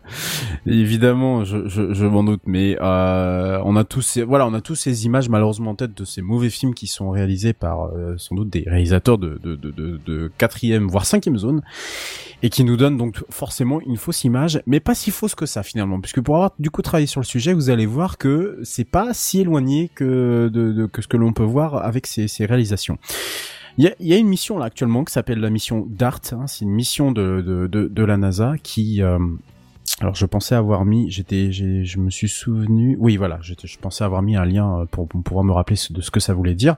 Ce qui, alors la mission spatiale, c'est la mission DART, c'est la Double Asteroid Redirection Test, qui est une mission euh, spatiale qui va devoir avoir recours à un, engin, mais un engin en fait qui va euh, directement se cracher à l'astéroïde, de sorte à pouvoir le séparer en plusieurs morceaux. Hein, ouais, ça ce- c'est le, le principal truc qu'il va essayer de faire. Exactement, voilà, c'est exactement ça. Donc euh, il y a un espèce d'impacteur en fait qui va. hum, et, euh, alors euh, non, il y a. attends, attends, je suis en train de confondre avec autre chose. Non, celui-là c'est un impacteur qui va se donc se coller. Il va il va prendre l'astéroïde en charge et il va essayer de le faire dériver. Voilà, c'est c'est plutôt autre chose que j'étais en train de en train de lire. Voilà ce que en tout cas la NASA a elle développé de son côté. Mais c'est pas tout et on va en reparler euh, un peu plus tard. Euh... Actuellement- oui, Pardon, excuse-moi.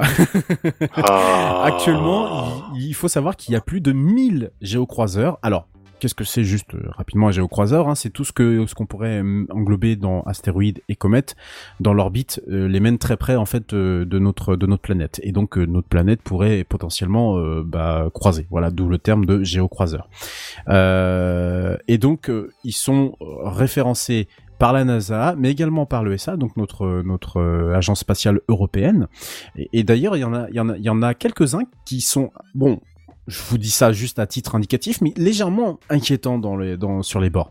Je vous, en, je vous en cite trois, je vais pas vous citer sept parce qu'en réalité il y en a sept véritablement où potentiellement ça peut faire quelque chose. Mais voilà, il y en a trois qui sont vraiment badass. Il y a 2010 RF2 qui mesure 8 mètres celui-là de diamètre. Celui-là, oui, celui-là même. celui-là même. Alors d'ailleurs, il y a une infographie dont je vais reparler euh, tout à l'heure. Alors, celui-là, il fait 8 mètres de diamètre. Il a, attention, on entend bien, une chance sur 14 de croiser la Terre, mais en 2095. Bon. Euh, Bon, on je est là, on, mort, est assez large, j'avoue. Hein, voilà. Euh, coucou les enfants. Euh, Bon alors, chance. des gosses. Justement, en parlant de, ce, de celui-là, donc 2010 RF12, il doit passer à environ 17 000 km de la Terre en 2095. C'est peanuts, hein. Faut juste se rappeler que les, euh, les, les satellites géostationnaires sont à 36 000 km. Donc, il passe, euh, il passe large entre la Terre et les derniers satellites. Euh, bon, il faut quand même savoir juste une chose. Avec vient possibilité comme- d'arracher un, un des satellites au passage. euh, oui, voilà aussi. Alors justement, il vient nous rendre, euh, enfin 2095, ça sera peut-être d'autres satellites. hein. Il vient Oui. nous rendre, il vient nous rendre visite tous les ans. Hein. Euh, il passe normalement en général à 15 millions de kilomètres de la Terre, euh, et son plus proche passage était tout de même à 80 000 kilomètres en 2010. Hein. Bon, 8 mètres hein, quand même, c'est-à-dire que le bestiau, euh, moi j'ai une pièce à peu près, oui, de cette taille-là, voilà. Donc euh, je me dis que ouais, un bestiau comme ça qui tombe sur le coin de la gueule, ça fait bizarre. Euh, bon, évidemment, il nous reste quand même un paquet de d'années pour les calculs et tout le bordel, hein, donc ça va à peu près. Le deuxième qui serait potentiellement sur la liste de l'ESA et du coup aussi de la NASA, c'est 2018 VP1. Donc il faut bien imaginer que le premier chiffre, évidemment, c'est l'année, hein, donc l'année de découverte. Alors celui-là, il est tout petit, 2,4 mètres. Il a une chance de frappe, de une chance sur 193 de frapper la Terre en novembre 2020.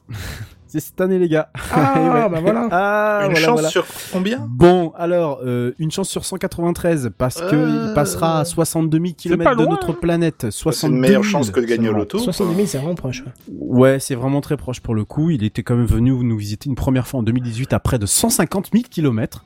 Et a priori, il ne reviendra pas avant 2057 et en plus cette fois-ci à une bonne distance, celle de 8 millions de kilomètres. Et le troisième, il a été détecté il y a euh, maintenant plus d'une vingtaine d'années, puisque c'est 2000 SG 344 qui fait, et là attention, celui-là il donne un peu de frayeur, 40 mètres de diamètre. Alors, moi, je sais pas vous, mais moi, quand j'ai vu ces chiffres, j'étais pas bien du tout. Euh, c'est très gros. Mais lui, il a quand même une chance sur 1183 de venir euh, nous percuter en... Toujours plus de chance que le loto. Oui Hein, 2000 toujours. le- Oui, mais en 2028. Donc, bon, hein, d'ici là, Ah, on a peut-être gagné. 8 ans, Hein. c'est bon. Euh, donc il est passé, euh, il va passer donc à près de 3 millions de kilomètres en 2028 et il a quand même frôlé la Terre de bien plus près en 1998 avec 570 000 kilomètres seulement. Je rappelle que la Lune est à 384 000 kilomètres, mine de rien, c'est pas si Ah, il grand était que pas ça. loin, hein, j'avoue. il était vraiment pas loin du tout. Et puis, et puis, et puis en C'est plus, il marrant qu'on l'ait pas, enfin, on l'ait pas, enfin, Bah, il fait 40 mètres quoi. Ouais. Voilà, Euh, voilà, voilà, il fait 40 mètres. Euh, dans le bestiaire euh, des, des, des, des, en tout cas dans le dans le dans la- le top 10, on a quand même des 30 mètres, euh, mais avec des chances des chances qui agrandissent au fur et à mesure du temps. Euh, le plus proche, par exemple, ça serait un 30 mètres de diamètre, une chance sur 7000 en 2027. Donc bon, je vous laisse imaginer euh, les probabilités, mais bon. Tout ça pour vous dire quand même que euh, bah, probabilité, il faut bien se préparer quand même à la chose. hein. Euh, et c'est pour ça qu'il y a donc des gouvernements, des organisations internationales comme les Nations Unies qui prennent ça très au sérieux. D'ailleurs, vous pouvez aller voir hein, sur le, le site de l'ONU et en français, un.org slash fr, journée internationale des astéroïdes, le 30 juin. Donc c'est vraiment quelque chose de tout ce qu'il y a de plus sérieux euh, entre nous. Hein. C'est vraiment pas, c'est vraiment pas, c'est vraiment pas une, une bêtise ou, ou, ou un film. Et euh, ce qu'il faut savoir, c'est que donc on a, je vous, je vous parlais d'organisation euh, gouvernementale, euh, organisation pardon internationale, mais il y a aussi les agences spatiales comme la NASA, donc avec le projet DART dont je vous ai parlé tout à l'heure. Il y a également l'ESA qui en 2016 euh, a quitté ce projet d'art pour aller créer son propre projet qui est le projet ERA, euh, un projet qui est encore pour l'instant Ah, en non. développement. Non, non et non, non. Quoi Tu sors. Qu'est-ce que, qu'est-ce que je viens de dire qu'il a mérité d'avoir une blague Non, tu sors. Vraiment, vient de Kenton. Qu'est-ce qu'il vient de dire je l'accepte pas Je celle-ci. la laisse à ceux qui l'ont compris, celle-là. Pour la semaine prochaine, ok. Pour celle-ci, c'est mort. D'accord, donc il fait des blagues. euh, ok, très bien, très bien. Hera, ah mais non. Ah mais non. euh. Ah non, t'as pas le droit, putain. t'as- J'ai- putain, j'étais. Non, t'as pas le droit. Ah, Mais sérieux. mais Ah, mais. Il était fier en plus, c'est Ah ça. mais hein. oui. Eh, sois plus subtil la prochaine fois. Passe-le en bed ou quoi que ce soit. Je sais pas, fais quelque chose, mais bon, soit parce que là, c'était pour. Bon, bref. Bon, Hera, qui est une mission actuellement en développement, qui est un satellite, pardon, actuellement en développement, dont le lancement doit être euh, effectué en 2023, no- euh, normalement. Et euh, pareil, c'est en fait la même chose que le DART, c'est-à-dire que c'est un engin de type impacteur. Je sais pas pourquoi j'ai dit explosion de l'astéroïde, j'ai lu ça quelque part, donc ça devait être une mauvaise source, pour donc du coup toujours dévier un astéroïde susceptible de frapper la Terre.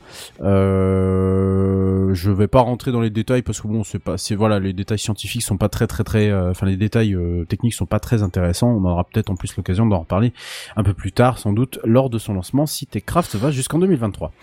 Euh, alors évidemment, euh, des petits géocroiseurs, vous vous en doutez, on en a énormément, on en rencontre énormément, et puis des géocroiseurs, vous savez, vous en voyez en fait dans le ciel, hein, ce sont les étoiles filantes, tout simplement. C'est donc euh, là, on- en plus, on va rentrer dans, dans la période estivale, et euh, notamment en août, vous, vous allez pouvoir observer un, grand nombre d'étoiles filantes. Hein. Nous ne serons pas là évidemment pour les commenter, mais euh, je vous invite à aller voir, euh, aller voir les différents sites d'astronomie pour aller consulter les, les, les éphémérides, pardon, en général, qui vous donneront euh, les, les détails.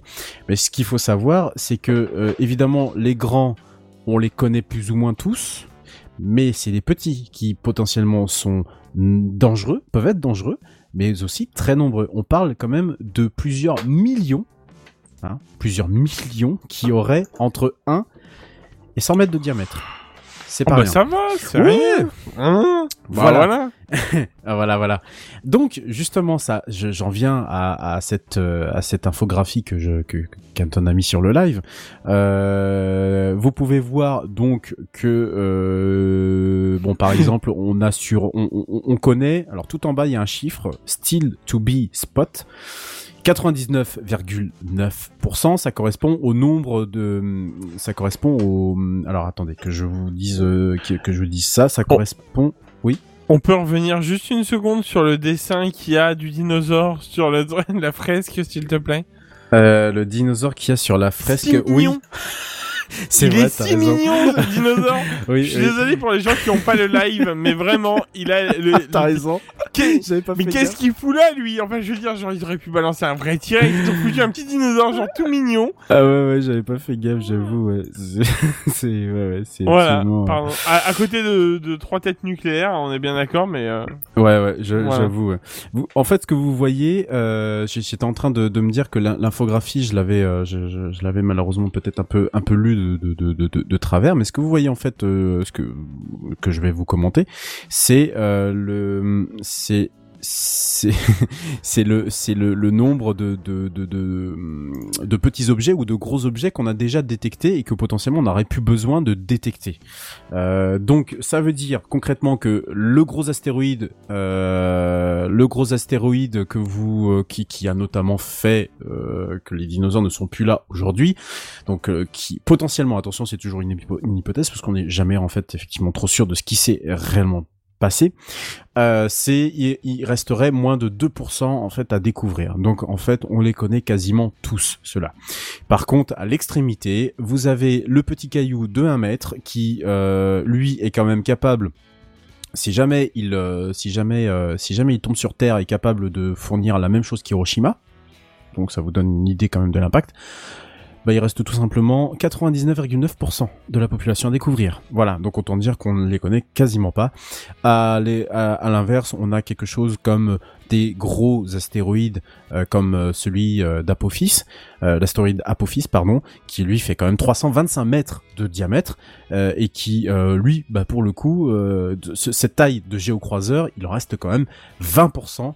Enfin, il y a 20% de découverts, euh, mais il en reste en fait euh, 80% derrière. Enfin, 80% ont été découverts, pardon, et 20% ne sont toujours pas découverts. Ce qui quand même reste énorme pour un machin qui fait 325 mètres. Euh, bon, autant vous dire que c'est pas c'est pas rien. Donc voilà, tout ça pour vous dire que c'est pas une journée euh, pour blaguer, tout simplement. C'est pas une journée non plus. euh, c'est pas une journée pour se dire il va nous en arriver un sur la, la gueule. C'est juste une journée pour attirer l'attention du grand public sur quelque chose qui somme toute est assez méconnu, Euh, parce que comme vous le voyez euh, et comme le fait souvent des journaux à sensation, euh, il y a des astéroïdes, il y a des géocroiseurs qui qui sont qui, qui, qui passent à côté. Quoi, mais non. Pourquoi tu dis me non Bah parce qu'on voit toutes les 5 minutes des articles. Ah, un astéroïde a frôlé la Terre. voilà. On allait tous C'est mourir, ça, mais c'est en ça, fait, À passé 70 super millions d'années-lumière. Ouais. Le problème, c'est que c'est le problème, c'est que tu, on le prend sous le mauvais angle. Tu vois, on le prend sur l'angle, on va s'en prendre un dans la figure. Voilà. Alors que non, a priori, on va pas s'en prendre un, sauf que euh, avec ce type de journée, on, on, on met un véritable focus sur le fait que attention, potentiellement, on peut s'en prendre un dans la figure et ça peut être un peu méchant. Non, mais il y, a un que truc- celui- il y a- il y a un truc qu'il faut Hmm. dire pour essayer Oui. de se rendre compte à quel point la gravité de se prendre un astéroïde est extrêmement bas. Prenez deux grains de sable sur une plage de, je sais pas moi, 15-20 km. Vous les prenez à l'extrémité. Vous en jetez un en direction de l'autre. Quelle est la probabilité que même si tu vises très très juste, il touche l'autre Tu vois? Oui, mais bah, Je veux dire, voilà. Donc, imaginez-vous que tous les articles que vous voyez, la plupart sont juste euh, pour que vous cliquiez dessus et vous voyez les pubs qui sont dedans. Oui, c'est ra- et c'est que ça tout à fait sert à racoleur. rien, quoi. C'est une pipeau. Mais- Bien S'il y sûr. avait des vrais risques, on serait averti largement avant par euh, justement les A, Bien sûr. NASA, euh, tout ce que tu veux qui finit en A, et voilà. D'où le fait, d'où le fait, et c'est tout à fait. J'ai adoré, j'adore le, le commentaire de Bricolo euh, et Mulot sur euh, sur le live. Effectivement, il a été tué dans la saison 8.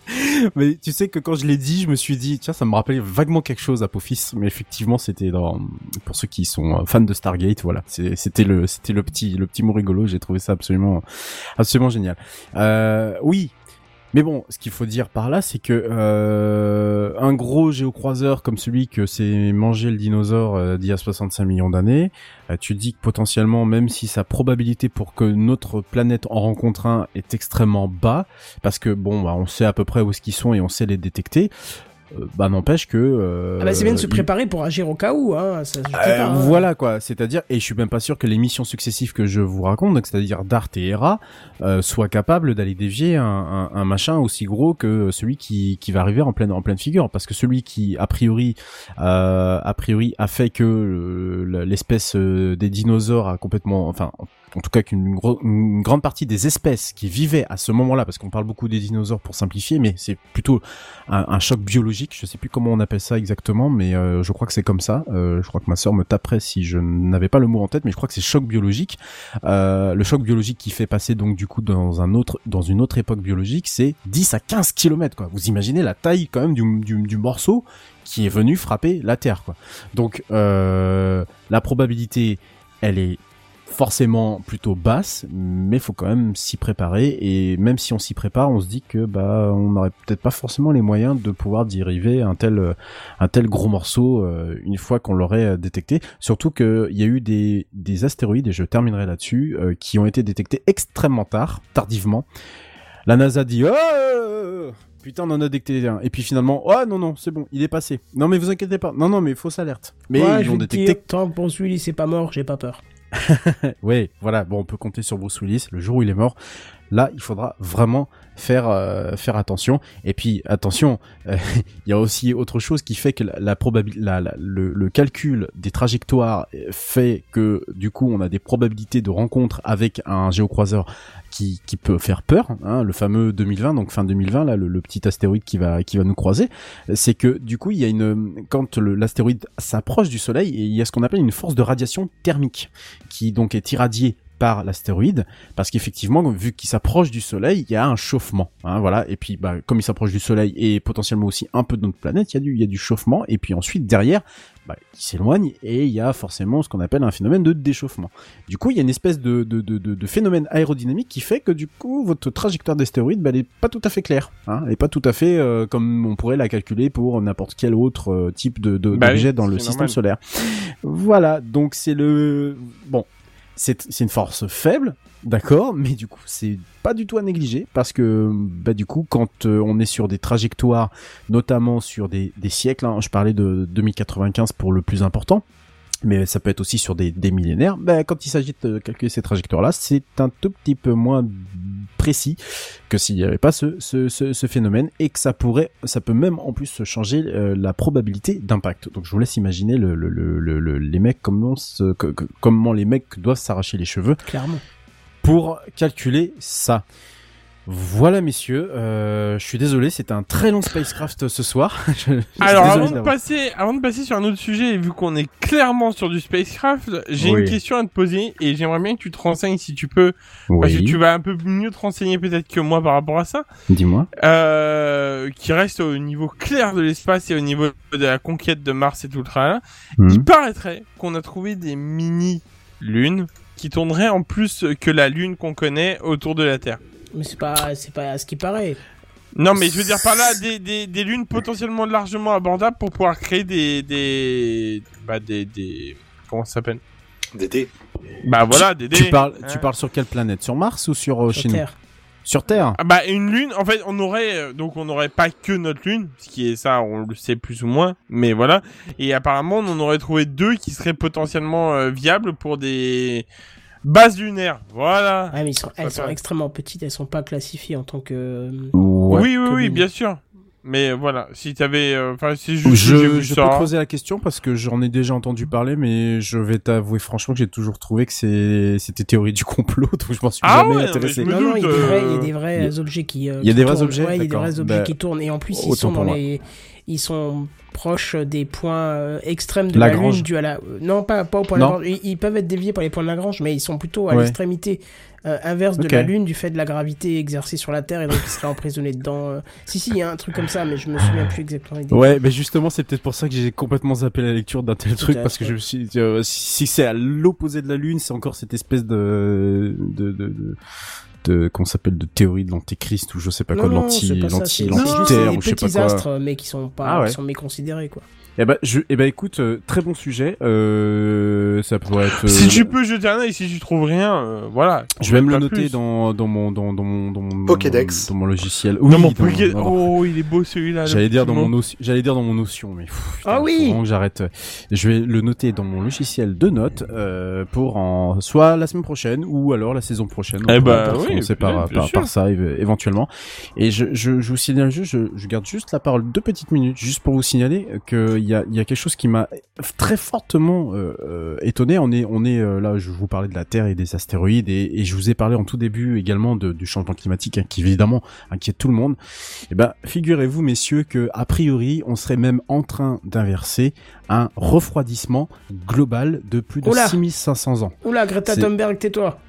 Alors non, je ne suis pas Greta Thunberg, je m'appuie pour ça sur des nouvelles recherches, notamment d'une du Northern Arizona University aux États-Unis, qui aurait non pas analysé les données météorologiques depuis 1880, qui sont les données que l'on connaît aujourd'hui, des, des données numéraires que l'on connaît, mais plutôt de- en 12 000 ans de données climatiques. Oui, tout Donc, simplement, oui. à tra- 12 000 ans, on est quand même sur des choses, euh, voilà. Et euh, là, pour le coup, ce qu'il, euh, ce qui, euh, sur, alors, ça s'appuie également sur des, des, des, des prélèvements, euh, notamment des prélèvements de sédiments marins, de tourbes, de dépôts dans des grottes, de coraux, de carottes de glace et de glaciers, recueillis sur près de 680 sites dans le monde entier. Donc c'est là où je ne suis absolument pas Greta Thunberg, euh, mais tout simplement pour vous dire que euh, on était sur une période de, refroidissement progressif sur Terre qui durait depuis 6500 ans et que là nous, par notre seule action, depuis l'après-révolution industrielle au 19e siècle, on est en train de largement inverser la tendance. Voilà, c'était simplement pour... euh, C'est parce qu'elle est frileuse, on l'aide. Tout à fait. Euh, donc voilà, c'était simplement pour, pour vous dire. Moi, j'ai trouvé le papier, j'ai vu ça et je me suis dit, j'en Bah, c'est un promis truc à creuser éventuellement pour, le, pour un truc Effectivement. plus- voilà. Voilà, c'est simplement pour vous le dire. Oh, c'est beau, on a du teasing, on a du teasing. On a du Magnifique. teasing effectivement et du coup en parlant de, de bah, en parlant de teasing je vais passer euh, la parole euh, euh, ouf en parlant de teasing j'aurais pu dire on va parler de cuisine ça rime en plus ça aurait ouais. été beau. ouais ça aurait été beau mais c'est fait allez Buddy c'est à toi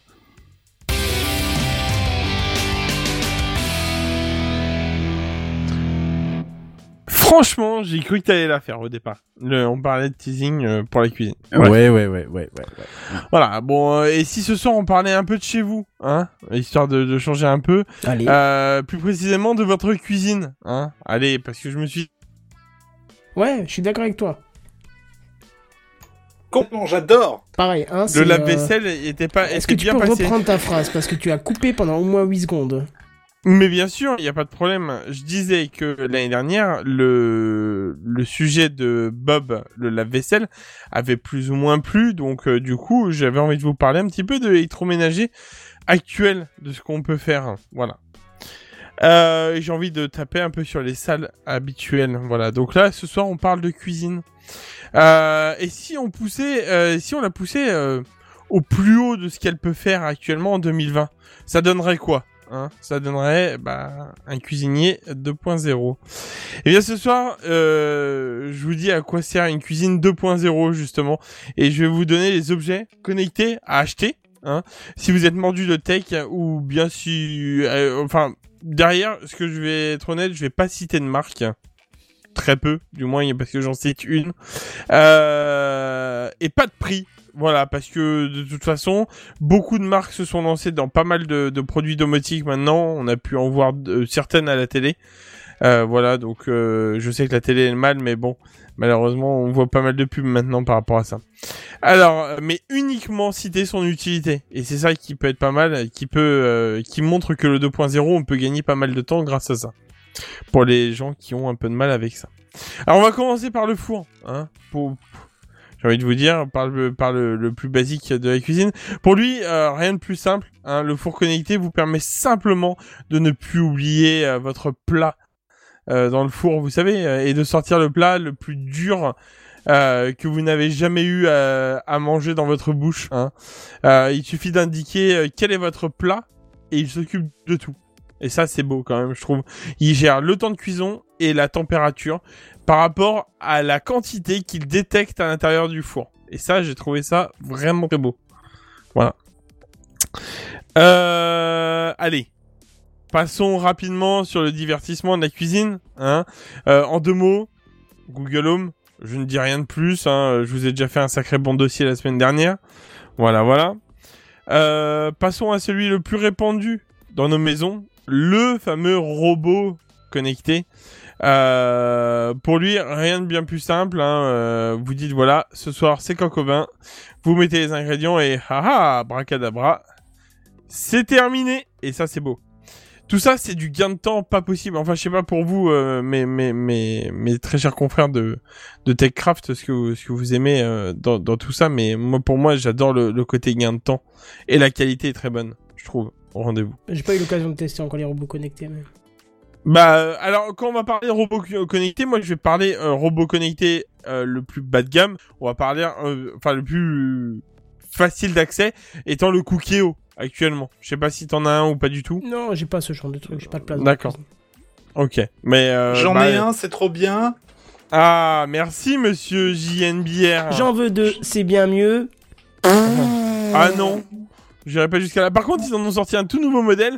Il fallait qu'ils innovent un petit peu. Ils ont mis un écran tactile dessus. C'est quand même. Non, j'en ai, mais il est, il est pas connecté pour dessous. Et pour être tout à fait honnête avec toi, j'ai arrêté les recettes qu'il avait euh, mis à l'intérieur. Je fais mes recettes moi-même. Ouais. Je, cherche par exemple, je sais pas, des pommes de terre rôties, cookéo, et je fais comme eux disent par contre sur les, les recettes que je trouve. Je Ouais, laisse pas gérer mes recettes pour moi. Euh, bah, j'ai deux livres moi que j'ai acheté sur Amazon des, des trucs. euh, Enfin, c'est des bibles complètes de recettes au cookéo. Euh, et franchement, euh, les recettes sont aux petits oignons. Caté. Voilà, au KLM. Alors, alors vous, oui, vous, euh, Oui. vous qui êtes accro au café, hein Oui. Je sais, euh, je sais bien que vous vous dites, ah ouais, c'est bien beau, mais mon Oh, c'est café, bien beau, hein Mon café. au réveil, c'est sacré. Bah oui. Ah, voilà. Bon, en même temps, euh, ou même à la fin du repas, j'ai même envie de vous dire. Parce que souvent, à la fin du repas, c'est quand même agréable, le petit café de fin de Oui. repas. Alors, je vous ai pas oublié, bien sûr, hein, il existe la cafetière connectée. Sans, sans vraiment, sans beaucoup de prétention. Euh, et vraiment euh, pas mal. Elle euh, connaît euh, donc votre dose de café le matin que vous souhaitez. Donc si vous souhaitez un café bien fort et tout ça, elle le dose bien fort. hein. Euh, vous lui dites voilà, je me lève euh, à telle ou telle heure et la cafetière s'occupe de tout. Bon, mais bien sûr, vous pouvez aussi lui dire, eh bien voilà, ma pause café c'est à 16h30, abracadabra, le café est prêt à 16h30, tout pile. Et je dis bien prêt. Je dis pas, il a commencé à couler euh, à 16h30 quoi. Il est vraiment bien prêt. Voilà, donc ça c'est la cafetière. Bon, bien sûr, on a des cafetières aussi qui font réveil en même temps. Je préfère vous prévenir, euh, mais on en reviendra plutôt sur euh, les objets connectés de la chambre. Peut-être que je les ferai la semaine prochaine. Un petit peu de teasing encore, tiens. Bon, il me reste quoi? Ah oui, le frigo. Bon, le frigo, c'est déjà dans pas mal de maisons. Hein. Je sais pas si vous en avez vu. euh, les Samsung, je crois, euh, sont pas mal euh, dessus. J'en ai pas vu beaucoup, d'ailleurs, euh, en connecté, mais bon. Alors, il connaît le contenu du frigo, hein, très clairement, et il fait un suivi de un suivi certain et un suivi et il propose même de créer la play la playlist n'importe quoi la liste de courses pour ne rien oublier il vous propose même et ça c'est beau et ça c'est beau j'ai envie de vous dire certains proposent même des recettes avec ce qui vous reste dans le frigo Euh, quand vous n'avez pas d'idée, des fois ça peut être merveilleux. Et euh, vous pouvez même gérer la température depuis votre petit smartphone slash téléphone cellulaire. Voilà, voilà. Bon, vous me connaissez un petit peu. hein, Oui. euh, le, le- je suis très. Le dernier va vous surprendre. Oui. Et ben, je vais vous parler d'une assiette connectée. Non. Si, si, si, bah si, ils l'ont fait, parce que forcément. L'assiette connectée, alors, euh, vous vous y attendiez, bon, bon, possible, hein, en même temps, il fallait bien qu'on y arrive. Euh, mais bon, euh, je sais que euh, vous êtes euh, très fortement concentré sur ma news maintenant que je vous ai parlé de ça. L'assiette vous permet de mieux, alors, je, je l'ai mis en très gros guillemets, mieux manger. Voilà. Elle vous permet de, euh, de vous annoncer la quantité de calories dans votre repas. Euh, Enfin bref, du coup, euh, un vrai diète à la maison. Voilà, c'est Et tout ce comment que Comment elle elle fait, ça détecte euh, Bah en fait, elle, elle détecte. euh, alors peut-être qu'il y a des capteurs euh, très clairement par rapport à tout ce qu'il y a dessus. Comment le poids. Si, on doute bien qu'il y a des capteurs, hein, mais comment elle Bah, fait? Alors ça, euh, c'est la très bonne question euh, par rapport à ça parce que j'ai j'ai pas plus de renseignements parce que ça reste encore qu'un projet. Elle n'est pas encore totalement terminée ou alors j'en ai pas vu encore à vendre particulièrement. Et donc en fait, le but, ça serait juste du coup que l'assiette te dise que tu en as assez pour toi. Voilà. Donc, euh, ce qui peut être très bien. Je suis pour les petits gourmands d'entre nous, hein Les petites raclettes de, de l'hiver, on la connaît tous. Oh, raclette de Ouais. l'été aussi, je veux dire. Oui, c'est vrai. de- Merci. Non, non, mais au moins je me sens moins seul. C'est vrai, c'est Ah, cool. Enfin bon, je vais faire un petit tour. Il y a un objet à vous euh, qui vous. in- Je suppose que l'assiette, clairement pas. hein, on est bien d'accord qu'au niveau prix, euh, voilà, à mon avis. euh, Non, Voilà. je dois t'a- je dois t'avouer que tout ce qui est cuisine, euh, bah, comme je t'ai dit d'ailleurs tout à l'heure pour le cookéo, je me repose vraiment sur des, des technologies connectées, peut-être parce que j'ai l'habitude de cuisiner. Euh, Ouais, c'est vrai. Entre guillemets, je c'est pas péjoratif quand je dis ça, mais normalement, quoi, je veux dire. Oui. Mettez deux œufs, battez, machin, laissez euh, ma poêle pendant cinq minutes, et puis euh, je, je fais mes gaufres nickel ou mes je sais pas quoi. Mais c'est vrai que je non euh, autant autant je trouve qu'il y a euh, que la technologie apporte des choses extrêmement intéressantes sur tout un tas de points. euh, autant pour la cuisine, j'ai jamais vraiment réussi à trouver quelque chose de véritablement, véritablement. Alors, Le cookie, j'ai- je dis que je me servais pas des recettes connectées et c'est c'est vrai pour la plupart, mais Oui, au tout aussi. début, quand euh, on me l'a offert, bien sûr, j'ai essayé et ça marche, nickel, il y a pas à chier. Et c'est hein, pas mauvais. Et tu hein. te Et lasses c'est pas mauvais. Ah, j'aime bien. Tu te lasses ou d'un moment? Ah, c'est même pas que tu- oui, peut je sais pas. Je Tu l'utilises moment- beaucoup moins, je, je, je trouve. Euh, personnel, pour en avoir un, je, je trouve qu'au fur et à mesure du temps, euh, bah, Ouais, moi Oui, moi, l'utilise énormément. C'est Ah ouais euh, ah ouais, ouais, au moins deux Bah, fois par semaine. On est bien d'accord que t'as le, t'as le Cookéo de base avec euh, les petites icônes de couleurs. euh, Voilà, c'est ça. Ouais, ouais, ouais, bah, pareil, ouais. ouais, ouais. Oui, Hein exact. Moi, j'ai un Voilà. truc Oh, la vieille musique quand tu Ouais. Ouais, mais tu sais, ils en ont sorti un là euh, très récemment avec écran connecté et tout le bordel. Ouais, c'est Bah, ce que je disais Mais je pas, tu vois. Eh ben ouais, non, tu vois, je je l'achèterai pas. Je. Bah, que- pas, changer le modèle que j'ai actuellement pour aller acheter celui-là. Moi, moi, je le trouve vachement pratique. Par, par exemple, quand tu fais des, ouais, bah, je, je exemple des, des pommes de terre rôties, tu sais, pour Oui. venir les pommes de terre, machin, Mm. tu le passes en mode réchauffé, tala, Mm. tala, fais ça, les oignons, machin, donc c'est comme une poêle, et à un moment, tu Oui. dis, allez, on arrête les conneries, on met un peu d'eau, sous pression, et là, tu ressors, putain, c'est trop bon. Oui. C'est ça. c'est- C'est en, deux- en fait en, en 20 minutes, enfin 10, 15 minutes, euh, voilà, t'as ton repas, il est nickel quoi. Oui, voilà, c'est ça. Mais Il- là, là, le côté il- connecté, me bon. Ouais, non, tu vois, ouais, pour ce genre de choses en, en, en cuisine, je, je, ouais, je. Je dis pas, je dis pas qu'à l'avenir ce sera pas euh, utile ou quoi que ce soit. Je pense que pour l'instant ils testent des choses, ils testent énormément de choses. ça. Et ils ont raison parce qu'à un moment, euh, à force de tester, il y a un truc qui va émerger du lot et là ça va être. Euh, Moi, j'avoue, j'avoue que moi personnellement, c'est le frigo qui m'intrigue. Vraiment, moi, j'aimerais, si j'avais le budget, Il il à combien le frigo? Euh, hein Il est à combien frigo Ah, je sais plus, mais je crois qu'il est dans les alentours des 10 000 euros. Ouais, non. Après, Ouais, le truc qui, non, qui mais- pas mal aussi, c'est le, le, le four, euh, en fait, qui détecte ce que t'as dedans. Moi, j'ai un truc, euh, j'ai un four micro-ondes de chez euh, Samsung qui fait aussi euh, four traditionnel, tu vois, euh, Ouais. rotatif, Mhm. tout ça, machin. Et euh, il y a une fonction, je sais plus comment elle s'appelle, qui tu mets ta tu mets ta bouffe dedans, t'as quelques modes, tu dis juste en gros ce que c'est comme viande ou si c'est des, Ouais. des patates ou machin. Et en fait, il balance euh, de temps en temps des ondes à l'intérieur. Et La selon sauce. ce qu'il recapte, en fait, il sait euh, si c'est cuit ou pas et il continue ou pas. Je l'ai jamais testé parce que je t'avoue que ça me rassure Ah ouais. pas en fait sur la qualité de ce que je vais avoir à la fin. Mais euh, toujours est-il que ça fait quand même une paire d'années que je l'ai et donc ça existe déjà bien. Hein. Ah oui, oui, oui, ça existe. Je, Ah, je sais savais pas. Je, je sais pas, Buddy, si t'as parlé de, de ton de, de l'assiette. Je suppose que oui, t'es arrivé. Si. euh, oui, donc je suis t'es à la arrivé. fin. Euh, de l'assiette, mais alors moi j'ai certainement pas envie en mangeant des, des, des, des patates euh, des patates sautées à l'huile et avec un, un bon steak, euh, l'assiette qui m'engueule en mode Eh tu vas prendre On- on euh, est 400 bien calories, euh, dis donc, euh, faudra peut-être se calmer les mecs hein. Va peut-être falloir passer au sport. Hein. Ouais, non mais j'ai pas envie. Tu non, vois, mais moi, on est d'accord. il y a tout un tas, tu sais, il y a tout un tas de choses dans la vie euh, sacrées. Et Oui. la la bouffe en fait partie. Non, mais moi, Donc- je suis totalement d'accord avec toi. C'est Donc pour moi, au- autant tu vois une plaque, euh, je dirais une, je- quelque chose moi que je verrais euh, qui serait super bien fichu. Euh... Très bien, Monsieur Bière. Euh, quelque chose que je verrais super bien, moi, tu vois, euh, amélioré, euh, qui pourrait être vraiment améliorable, c'est la, la, la, la, la, la plaque de cuisson, tu vois. Typiquement, ça, c'est le genre de choses où, parce que c'est, là, les dernières technologies avec induction font que, bon, c'est plus, c'est c'est plutôt bien, c'est, c'est, ça commence, ça- comment dire, c'est, c'est, t'as vraiment moyen de faire, euh, de contrôler bien ta température mieux que si c'était du gaz, etc., etc. Mais euh, tu vois, là-dessus, on entend peu parler, il n'y a pas grand-chose qui est annoncé. Voilà, c'est peut-être un peu dommage. Mais à part ça, moi, je me dis que voilà, la cuisine, c'est, je sais pas, En fait, le, cuisine, le quoi. problème, le problème des objets vraiment connectés qui ont euh, une qualité plus plus valent un bras et demi. Ouais. Et on va parler, par exemple, et j'avais dit que je citerais presque pas de marque, mais bon, on y va.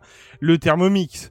Ah oui, on non est mais oui. vraiment, on est clairement aussi sur un Lidl qui fait pas mal de bruit. Euh... Avec le Ouais. micro. Monsieur Monsieur Connect là, il s'appelle, Ah, je rien crois. n'empêche de l'ouvrir et de déconnecter le micro. hein. Oui, c'est ça. Ouais, ouais. Non, mais oui, d'accord, mais oui, oui, le Thermomix, mais moi, enfin, franchement, pour pour être honnête, le, le Thermomix, il a, il a, il a surtout une réputation de, euh, euh, ah, euh, dis donc, mon voisin ou ma voisine là, euh, donc je dois l'avoir. Tu vois, c'est c'est presque limite Eh, comme mais une non, voiture. non, moi clairement pas parce que ça coûte trop cher quoi. Ah bah C'est- justement, c'est ce que je te dis. C'est ce que je te dis. C'est c'est comme une voiture. C'est tu l'as, tu t'accèdes à un certain niveau social. Moi, c'est ce que j'ai clairement remarqué. Hein, euh, C'est- Ah, ouais, oui, pas, ah, pas faux. ouais, ouais, Ouais, tu, le- tu passes dans le haut de gamme quoi. En ouais, c'est ça. C'est que t'as un Thermomix, donc euh, tu sais, tu fais partie des gens euh, pressés, euh, euh, qui ont des emplois, qui ont pas forcément le temps de cuisiner, donc euh, ils utilisent le dernier truc à la Mais mode. qui Et veulent plus, de la qualité. qui veulent Ouais. de la qualité. Euh, alors le truc, c'est que tu vois, en plus, le mode, le- la méthode de vente est encore très particulière. Ouais. C'est quand même encore de la méthode de vente, euh, c'est du VRP. Euh, c'est, enfin, c'est du, de la personne qui vient chez toi. Tu peux même devenir toi-même représentant euh, pour pour la marque et donc vendre du Thermomix. On te vend quand même la plupart du temps avec un crédit sur plusieurs mois pour pouvoir le financer parce que à l'achat, c'est quand même un, Ah, c'est- je crois 1000 que balles. Je crois que C'est alors C'est 1003, le, le 1004. je crois. premier le, le premier est à 1000 balles ou 1500 balles Voilà, je crois, c'est ça, ouais. mais le vraiment le bas de gamme du Thermomix quoi Ouais. euh, Voilà, c'est ça. Et, et, et donc, donc, bon, c'est bien, hein, je veux dire, mais euh, tu vois, comme on en parlait avec Bière, un Cookéo, tu, enfin, j'avais offert ça à l'époque à, ça suffit à, largement par rapport à ça à, nous deux, à, moi et, et- et ma femme, parce qu'on voulait aller plus rapidement. Euh, Je crois qu'à l'époque là, on travaillait tous les deux et on voulait aller plus rapidement sur sur le repas et tout ça. Et ça nous suffit largement. Et j'ai en plus demandé à madame, il y a pas si longtemps que ça, est-ce qu'elle voudrait potentiellement un thermomix, juste pour la sonder, hein. Elle m'a dit clairement non, ça m'intéresse pas. euh, moi, je sais cuisiner, j'ai certain- certainement pas besoin de, de, de C'est ça. ça, et puis ouais. même si je sais cuisiner, même si tu sais pas cuisiner, bah t'as Ça peut être possibilité un plaisir d'apprendre. de cuisiner soi-même, quoi. Mais c'est exactement ça. Je pense qu'il y a un ordre de, de partage. Voilà. Après, je critique pas les gens qui ont un Thermomix. Très bien pour eux. Moi, je, je, je, je- j'ai déjà mangé chez des gens qui ont cuisiné, qui, ont- qui ont- nous ont dit, bah, nous, on a fait de le, enfin, tout, tout dedans. Bon, bah, très bien. Mais tu vois, le petit côté, je mets au four, euh, euh, je mets mes patates à rôtir. Tiens, on parle beaucoup trop de patates, je trouve, ce soir. Euh, c'est vrai euh, Enfin, Ça je veux dire, il y a- tu sais, il y a encore un plaisir. La, la cuisine, il y a encore le peut-être le dernier lieu où on se dit la technologie a pas forcément euh, droit de citer.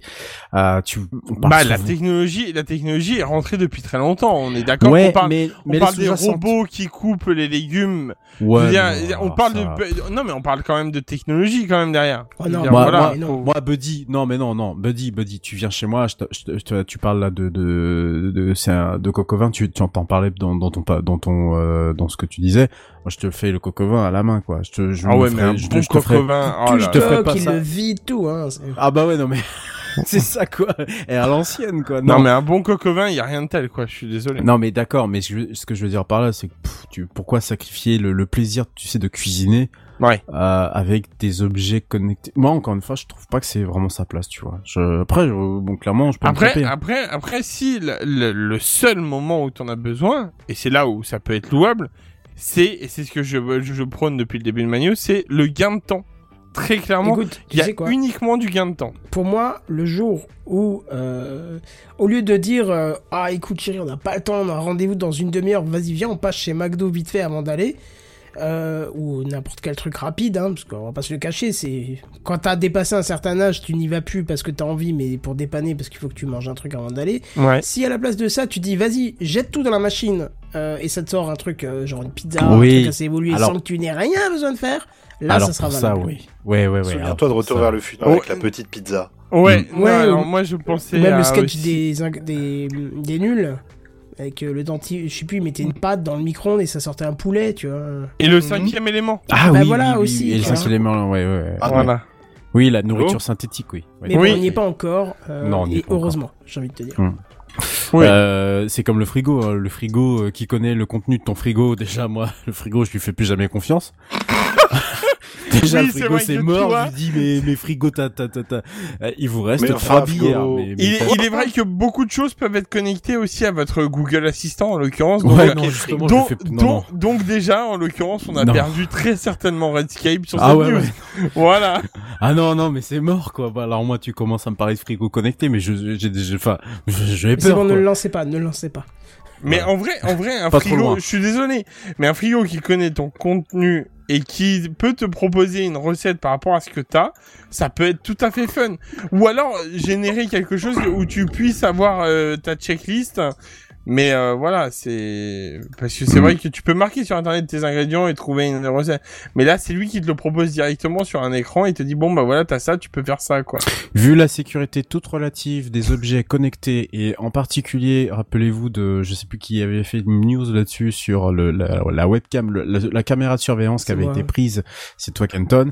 Je, non, non, j'ai pas envie qu'il me coupe le- le- le- l'alimentation du frigo et qu'il le lendemain matin. Oh, dites donc. Et en euh, plus, bah, t'as l'écran, je crois, qui se, qui se met en mode, alors pas opaque, mais justement qui se coupe. Et du coup, tu peux voir en transparence euh, l'intérieur de ton frigo. Donc, faut qu'il soit nickel, quoi. Ouais, voilà, c'est ça. Hein mais non, mais tu pourras me le vendre comme tu voudras. Non, non, non, mais ah non, mais on est d'accord. Non, mais je je cherche même pas à vendre un produit. On est bien d'accord. Hein. Voilà. Buddy. Non, non, Ouais, mais on pas- est bien. C'est pas encore pour aujourd'hui, hein, rassurez-vous. Non, ouais, Très clairement, on a, encore, on euh, a Cowboy, euh, enfin, on a Étoile euh, qui nous dit euh, que Buddy est sponsorisé par Cuisinière. Non, Ah, ah, ah. parce que je n'ai pas, si- parce que oui, bah, ça a été la suite du message. Et euh, du coup, dans l'histoire, euh, je, non, je, justement, j'ai évité de citer des marques. Justement, c'était vraiment pour de- vous donner où on en était actuellement dans les objets connectés de cette pièce-là. C'est-à-dire que pour l'instant, si on peut arrondir, on n'en est pas très loin. C'est- Honnêtement. c'est- comme le, c'est comme le, le, le, le, boom des machines à pain qui au final a fait souffler. Ah ouais. Alors Ah que ouais. finalement tout le monde pendant le confinement a découvert le fait que du pain tu peux en faire très simplement. Ah mais en on fait. peut en faire du pain machine sinon.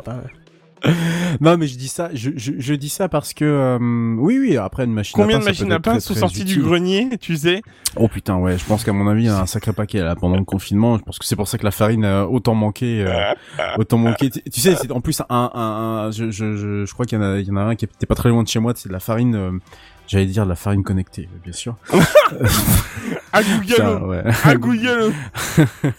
Pardon, pas de la farine connectée, mais euh, c'est un, un exploitant en fait qui était un peu tombé en, en désuétude, tu sais, qui faisait sa petite farine et tout ça. Le mec, il s'est fait lim- limite harceler, du coup, il a dû relancer toute la production et il a été appelé par je sais pas combien de magasins tout autour. Donc il est en train, là, il, il est, ob- il est obligé d'embaucher si tu veux le mec parce qu'il y a eu tellement de, de- il y a eu tellement de demandes euh, autour de autour de ça. Mais tu imagines.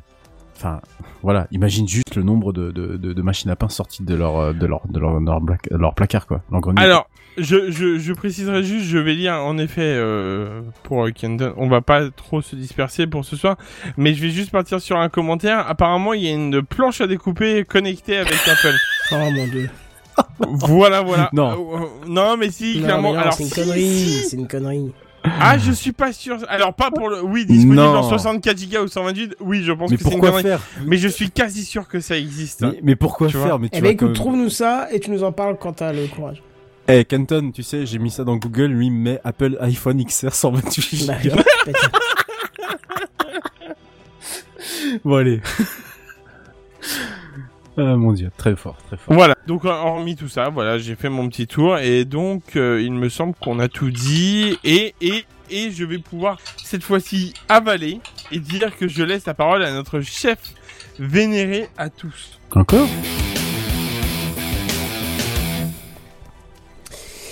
Et j'avais pas l'image où il fallait. Alors, si je vous dis euh, Undelete, est-ce que ça vous rappelle quelque chose? Ah, ça me dit quelque chose. Hmm, ça, me dit rien moi. Donc t'es trop jeune. Ah c'est sûr, fallait avoir un petit peu de bouteille à l'informatique pour souvenir de cette commande qui permettait bien, avant l'apparition de la corbeille de restaurer un fichier que l'on venait de supprimer. Ah ouais Ouais, parce qu'on va pas se le cacher, hein, au temps de la ligne de commande, il était assez rapide de se tromper et de supprimer un fichier qu'on voulait pas supprimer. Et comment ça se passait à l'époque? Ben, on, on tapait dans l'interpréteur de commande delete, suivi du nom de fichier avec des opérandes comme l'étoile par exemple qui pouvaient concerner plusieurs fichiers. Par exemple, si je tapais euh, dele- delete euh, vacances 202 étoiles.jpg, en gros, tous les fichiers qui commençaient par ça euh, se supprimaient. Donc, en gros, tous les vacances.2020, 2021, 2022, 20, tous les trucs comme ça, ou ou 2020, euh, je sais pas moi, euh, Argelès, euh, Marseille, ce que tu veux, tout ce qu'il y avait derrière, ça se supprimait. Cap d'Agde, s'il te plaît. Voilà, par exemple. Et justement, les photos du Cap d'Agde, tu voulais pas les supprimer parce que c'était quand même euh, assez important. Bah Euh, c'est Cap d'Agde, attends, T'avais le trombone qui, euh, qui frottait la plage quand tu marchais, donc tu te dis non, il fallait quand même que je garde ces photos, quoi. hein. Et si on se trompait, on devait taper, alors ça c'est ça qui est assez drôle, on devait taper undelete et quelques petits slash, euh, quelque chose derrière pour renseigner un peu le truc. Mais l'OS il vous demandait de rentrer la première lettre du fichier. J'ai jamais compris pourquoi, mais c'était nécessaire. Et si vous rentriez pas le bon, moi j'ai souvenir, mais je peux pas le confirmer, ça date quand même d'il y a 30 ans, eh ben que le fichier n'était pas récupéré. Il fallait se rappeler du premier nom du fichier. Bref, en tout cas, cette commande, elle a disparu depuis longtemps, puisque la corbeille est censée jouer maintenant ce rôle de garde-fou.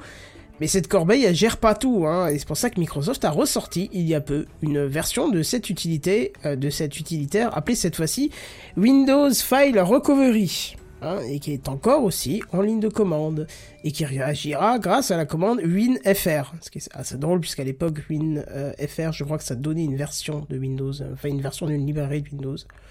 Bref, suivi de ce que vous voulez euh, récupérer. Alors, bien sûr, c'est disponible pour plusieurs modes de récupération, comme euh, le défaut, segment et signature, et ces différents modes dépendront du format de partition que vous utilisez, et puis depuis quand vous avez supprimé ce fichier. Bref, il y a déjà des éditeurs qui proposent euh, la restauration de fichiers au sein d'une interface, bien évidemment. Certains sont gratuits, d'autres sont payants et plutôt chers, mais c'est quand même bien que Microsoft propose ça nativement, même si pour l'instant ça reste au stade de la commande à taper. Gageons que d'ici quelques temps, euh, l'outil trouvera une interface et deviendra incontournable. Alors ça, ça vous dit rien ou delete alors? Bah, Non. Moi, j'ai bien envie de tester, mais je sais pas, mon Windows, il est pas encore à jour pour que je puisse installer ce truc-là. C'est un outil que tu dois installer à part. Je sais, Ah, et il me dit c'est pas possible, ton Ah. Windows, il est pas à jour. D'accord. Ah, je tu pas qu'il Tu m'as Windows, redémarré Windows Ton Bah, Windows et tu crois quoi? Je viens de faire ça à l'instant. Il faut Ah. que je sois en version Ah. 2004 et elle sera disponible prochainement. Une fois qu'il est prêt pour votre appareil, la mise à jour est disponible sur cette page. Ça n'est pas le cas sur mes deux PC. Ah, bah justement, je viens de, de taper update. euh, J'ai le droit à la 20. T'es- T'es en quelle version, toi, JNBR Euh, attends, je retourne, je te dis. Euh, pff, là, je vois Il pas. vient de me proposer la version 20.04. Cool. Mais putain, c'est pas possible Ça fait trois jours que je sais. Moi, je serais vous, je sauterais pas sur les toutes dernières versions. hein, mais- Euh, euh, non, non, j'attends toujours moi un peu, mais euh, ouais, ouais, ouais, ouais, ouais. C'est vrai que c'est peut-être euh, bien d'attendre. Mais bon, en même temps, t- t- je crois, Redscape, que tu nous parles encore de Microsoft. euh, si Ouais, pas. je crois qu'on est sponsorisé Oh. par Microsoft. euh, ce C'est ça. Ah bah, écoute, Incroyable. vas-y. Avec plaisir. Ouais, parce que Microsoft nous la rejoue façon 2003, figurez-vous. Vous vous souvenez, euh, messieurs, coincés, qu'on était tous sur Internet Explorer avant que Ah, Firefox ah. ne le bouscule et impose à tout prix. Ça faisait Euh, longtemps qu'on n'avait pas parlé de navigateur, j'étais en train de me dire. Euh, Je ouais, me mais frotte non. là. Ouais, mais en fait, Et de va- Firefox. Eh oui, mais sauf qu'on va pas du tout. Mais, mais vous allez me laisser finir. Mais surtout qu'on va pas, on va pas parler de Firefox en fait. Donc euh, non, je vous dis simplement. Maintenant, que- il est décédé, donc ça sert à rien. Vo- Voilà, et, et, et- et- ta gueule. Et re- Il est re- pas comme ça. Putain, mais, mais merde quoi, mais les mecs, mais sérieux, mais vous avez Non, mais par contre, sans rire, Firefox euh. a une mise à jour. Hein. C'est. Euh... Mais il en a tout le temps des mises à jour. Laissez-le parler, bon sang. Ah, mon dieu. J'ai euh, rien dit. Alors, surtout que je n'utilise plus du tout Firefox depuis un moment, donc merci de, de, de me laisser tranquille dessus. Non, je disais simplement qu'en 2003, on avait donc euh, Internet Explorer et donc Firefox est venu bousculer. Vous connaissez la suite. Euh, mais alors, euh, qu'a fait Microsoft pour qu'il soit traité de la sorte alors que depuis euh, le début de la soirée, nous sommes tous dithyrambiques euh, autour de cette table virtuelle envers le, le- envers euh, envers la, la firme de Redmond. On va Grand-mère. tout simplement. Oui, tout à fait. Et c'est faire un bon café. Café grand-mère. c'est- Enfin, t'as dit café Ouais. Microsoft, moi je dis café grand-mère. Oui, non, mais tout à fait. Oh, ce Connecté- soir, c'est chaud quand même. Connecter le hein. café, bien sûr. Ah bah Euh, Bien sûr. Ah, n'est-ce pas, Buddy? Avec l'intensité que tu souhaites. Euh, Oui, bah euh, évidemment, oui, mais je préfère le doser à la main. Alors tout simplement, messieurs, Oh. Microsoft déploie le nouvel Edge via Windows Update si, bien sûr, vous l'avez pas installé en fait auparavant vous-même. En soi, rien de bien alarmant, Edge faisant partie, étant faisant partie de l'écosystème Windows. C'est plutôt la manière d'y parvenir qui ne plaît pas vraiment, comme euh, en témoigne une certaine grogne observée notamment du côté de Reddit. Certains ont remarqué un bien étrange comportement. Le navigateur s'installe avec Windows Update et au redémarrage, un joli screen apparaît. C'est dégueulasse. Oh oui, je l'ai J'ai vu. eu un nombre d'appels Oh, incalculable. Ah oui, ou le vilain, oui. Hmm. Oh Mais l'encu, vous le pas Ouais. gentil. Mais vous pouvez pas le quitter, nous sommes tout à fait d'accord. Si vous le faites, Oui. en tuant le processus, gare à vous, puisque finalement il continue son travail, c'est-à-dire qu'il y a un petit assistant qui copie gentiment en 12 vos données en provenance de, bah, de Firefox. Je ne sais pas si ça le fait pour les autres navigateurs installés. Mais a priori, Firefox il a trouvé le chemin tout seul. Oui, parce Ni que Chrome, il l'intègre déjà. Euh, c'est, ouais, c'est fort Oh possible. l'enfoiré, quoi. Et puis ils sont déjà habitués sous Chrome à, à se faire voler leurs données, donc voilà. En plus. Euh, ni vu ni connu, je te siphonne sans rien demander à personne, et je décide de me lancer après parce que, après tout, je suis le meilleur. Hein.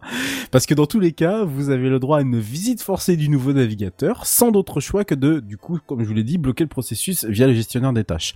Un beau force, un beau forçage, pardon, de main comme on l'avait pas connu depuis un bon moment. Alors, Alors. Premier sur l'interface chaise clavier, que faire si jamais vous voyez apparaître ce ballot screen qui, bah, du coup, n'en est pas franchement un pour Moi, je coup. sais. Acheter un Mac. Euh... Ah bah voilà, la solution est en. Alors, premièrement, bon, vous, vous l'avez, vous l'avez compris, c'est un sujet plutôt, euh, plutôt léger pour finir, euh, pour finir les, les, les, les- ah non, pour pas finir les news parce qu'il y a j'ai une bière qui attend derrière. Euh, donc je vais essayer d'aller euh, très vite. Vous cliquez sur prendre en main, ça fait apparaître une seconde fenêtre dotée cette fois-ci d'une petite croix en haut à droite qui permet de quitter. Euh, bien sûr, je vous ai parlé de, de, de killer via le gestionnaire des tâches, hein, euh, mais alors attention, Microsoft vous prévient qu'une telle action pourrait empêcher le navigateur de supprimer les données personnelles qu'il a automatiquement importées. Oh lol. On essaie Pardon. quand même de vous tenir par tous les moyens. Ah, Quand même. Bon, ne tombez pas dans le piège. Pour tout le monde, installez plutôt Edge si jamais vous n'avez pas eu la mise à jour tranquillement à côté si vous souhaitez le tester. À l'heure où le ballot de screen est définitivement mort et enterré, il est vraiment quand même dommageable d'avoir ce type de pratique pour un navigateur qui en plus ne semble pas vraiment en avoir besoin parce que bon bah clairement Edge c'est quand même Edge nouvelle version, c'est quand même un bon navigateur. Je l'avais déjà dit ici. Alors tout de même, tout de même, Microsoft met à disposition un bloqueur toolkit qui permet de bloquer, vous allez rire, le déploiement de ce nouvel Edge. bah oui, parce qu'il fallait bien un outil Bah. pour bloquer ce qu'ils sont en train de déployer. Alors, je le précise, surtout destiné à aux- je cite pardon, aux organisations qui souhaitent bloquer la distribution automatique donc de Edge sur les appareils exécutant Windows 10 version 18.3 et ultérieure, exécutant édition famille et professionnelle de Windows. Et en fait, toutes les autres versions et éditions de Windows, euh, les pardon, les, les, les, les appareils qui exécutent Windows professionnel euh, ou famille qui seraient joints à un domaine Active Directory ou à un Azure Active Directory ou qui sont gérés par un Windows Server Update Service ne sont pas concernés par cette mise à jour automatique. Voilà. Alors, je viens d'avoir ce putain d'écran il y a deux minutes. Bravo. C'est mon PC là. Bravo. Et du coup, t'as, tu, t'as Qu'est-ce que je d'écran ou pas Il m'a dit qu'est-ce que je fais On importe tout Chrome bah, Va te faire foutre, non C'est Ah, bah, il a été grosso modo non à toutes les demandes. Eh ben, Euh, il oui, demande oui, parce vraiment- que il demande il pas pour Firefox a priori. Si t'as Firefox qui était installé, il ne te le demandait pas, il D'accord. l'importait. Alors attends, est-ce que j'avais installé Firefox là-dessus Euh, Et sur Firefox, oui, il avait dit, oui, il m'a rien dit. Prends toutes mes euh, données de Chrome, t'inquiète. Chrome il m'a dit on fait quoi On mire Non. Juste, enfin, tu- non, bah arrête. Donc, Qu'est-ce que tu fais donc si vous êtes euh, dans, dans une entreprise et euh, bah Kenton, je pense que ça va autant te rassurer que moi. Non, on sera pas touché a priori par euh, par par, par ce truc-là. Heureusement parce que je trouvais ça quand même assez gros pour que ça Voilà. ça soit ça passe par ça passe en entreprise quoi. Je, Ça même pas m'arrange imaginer. parce que là on est en train de le déployer mais genre massivement. Alors, est-ce que je peux rajouter un tout petit truc à ta news? Buddy, Parce oui. qu'il me semble pas l'avoir vu. Oui. Windows 7 est compris dedans. Hein. Oui, Windows 7 est compris dedans Hein effectivement. et donc, Oui, du coup, tous mes clients, étrange, moi, ouais. ont le droit à leur caisse qui s'ouvre. Et là, d'un coup, la caisse. Ah, bah non Il y a plus de caisse Qui- est Bonjour. ça J'ai un problème, j'ai un écran tout blanc avec des mots euh, de Edge et tout ça. Ah, Eh ben bonne journée. eh ben, écoutez, ça m'a fait plaisir. Hein. Ah c'est bizarre la technologie quand même. c'est Euh, fou. ouais non non mais c'est énorme quoi, c'est énorme. Euh... Bon bah Moi- voilà.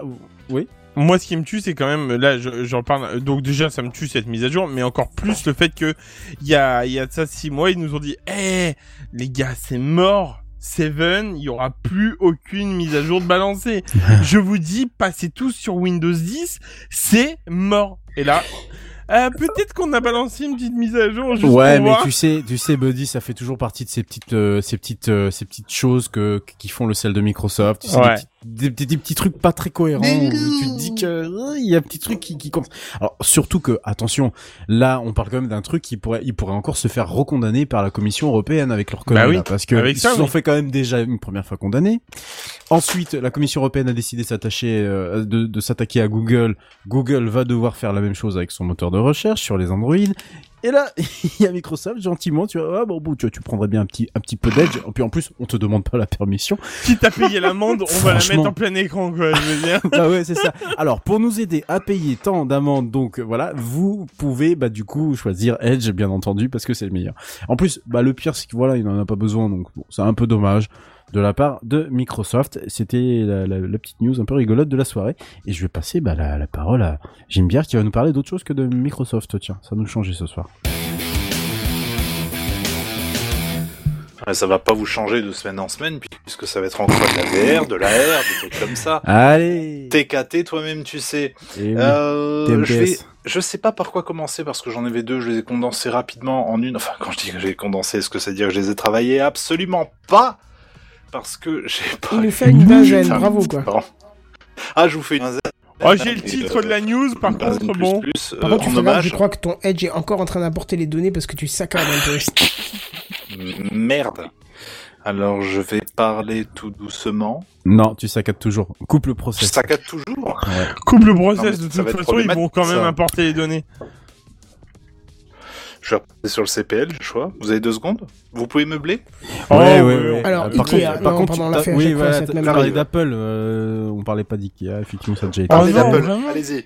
Et d'ailleurs, euh, t'as vu, euh, Kenton, franchement, maintenant, les produits, en parlant d'Ikea, hein, juste comme ça, les, les, ils sont vraiment devenus ultra stables, hein, Ouais, quand ouais. même. Ah, je suis Ah, d'accord. ah oui, Franchement, toi- euh, ouais. Alors toi aussi, Buddy, tu saccades.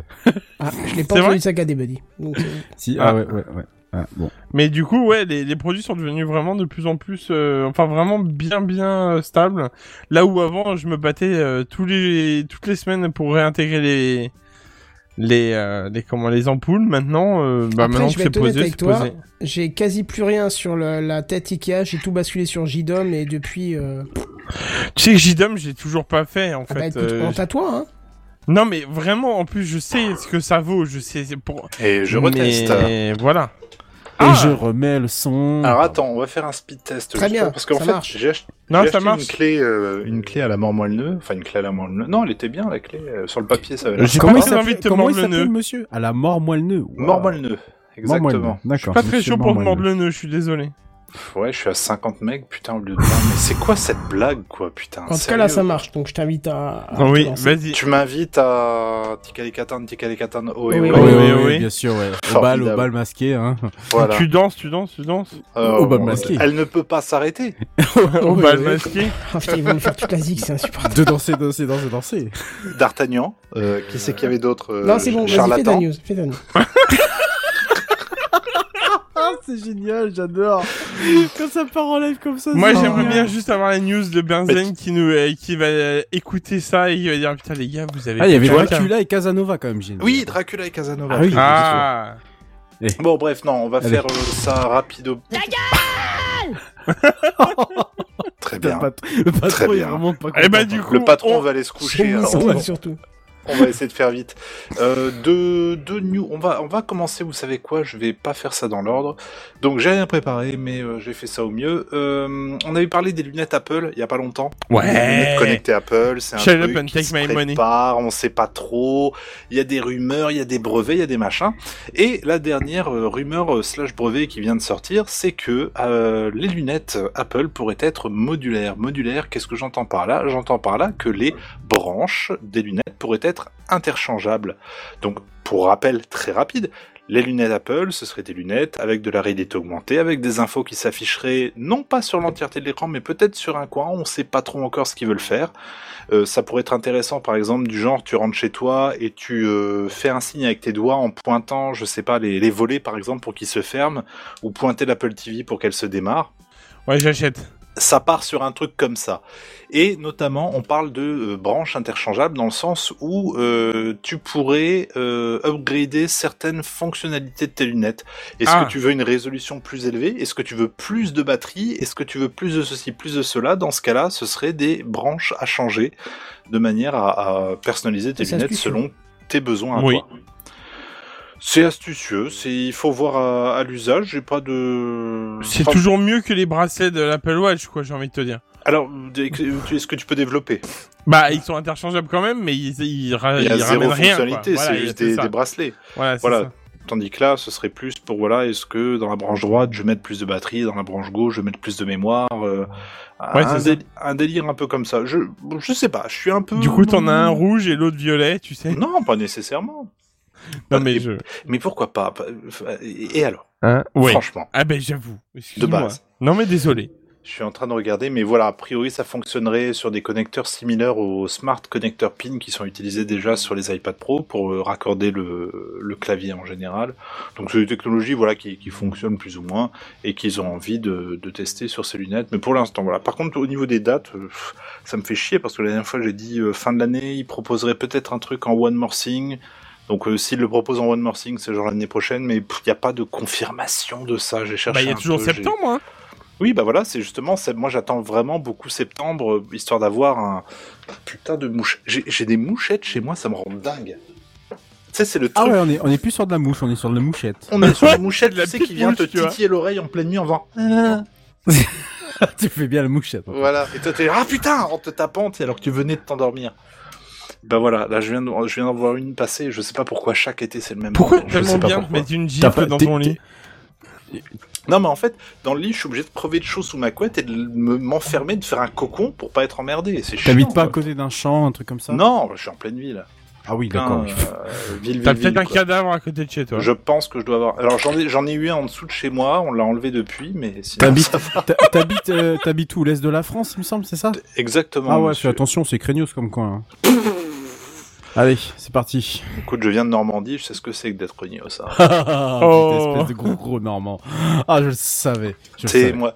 Il y a un truc quand même en Normandie, c'est que quand généralement, quand non, quand tu nais en Normandie, tu restes en Normandie.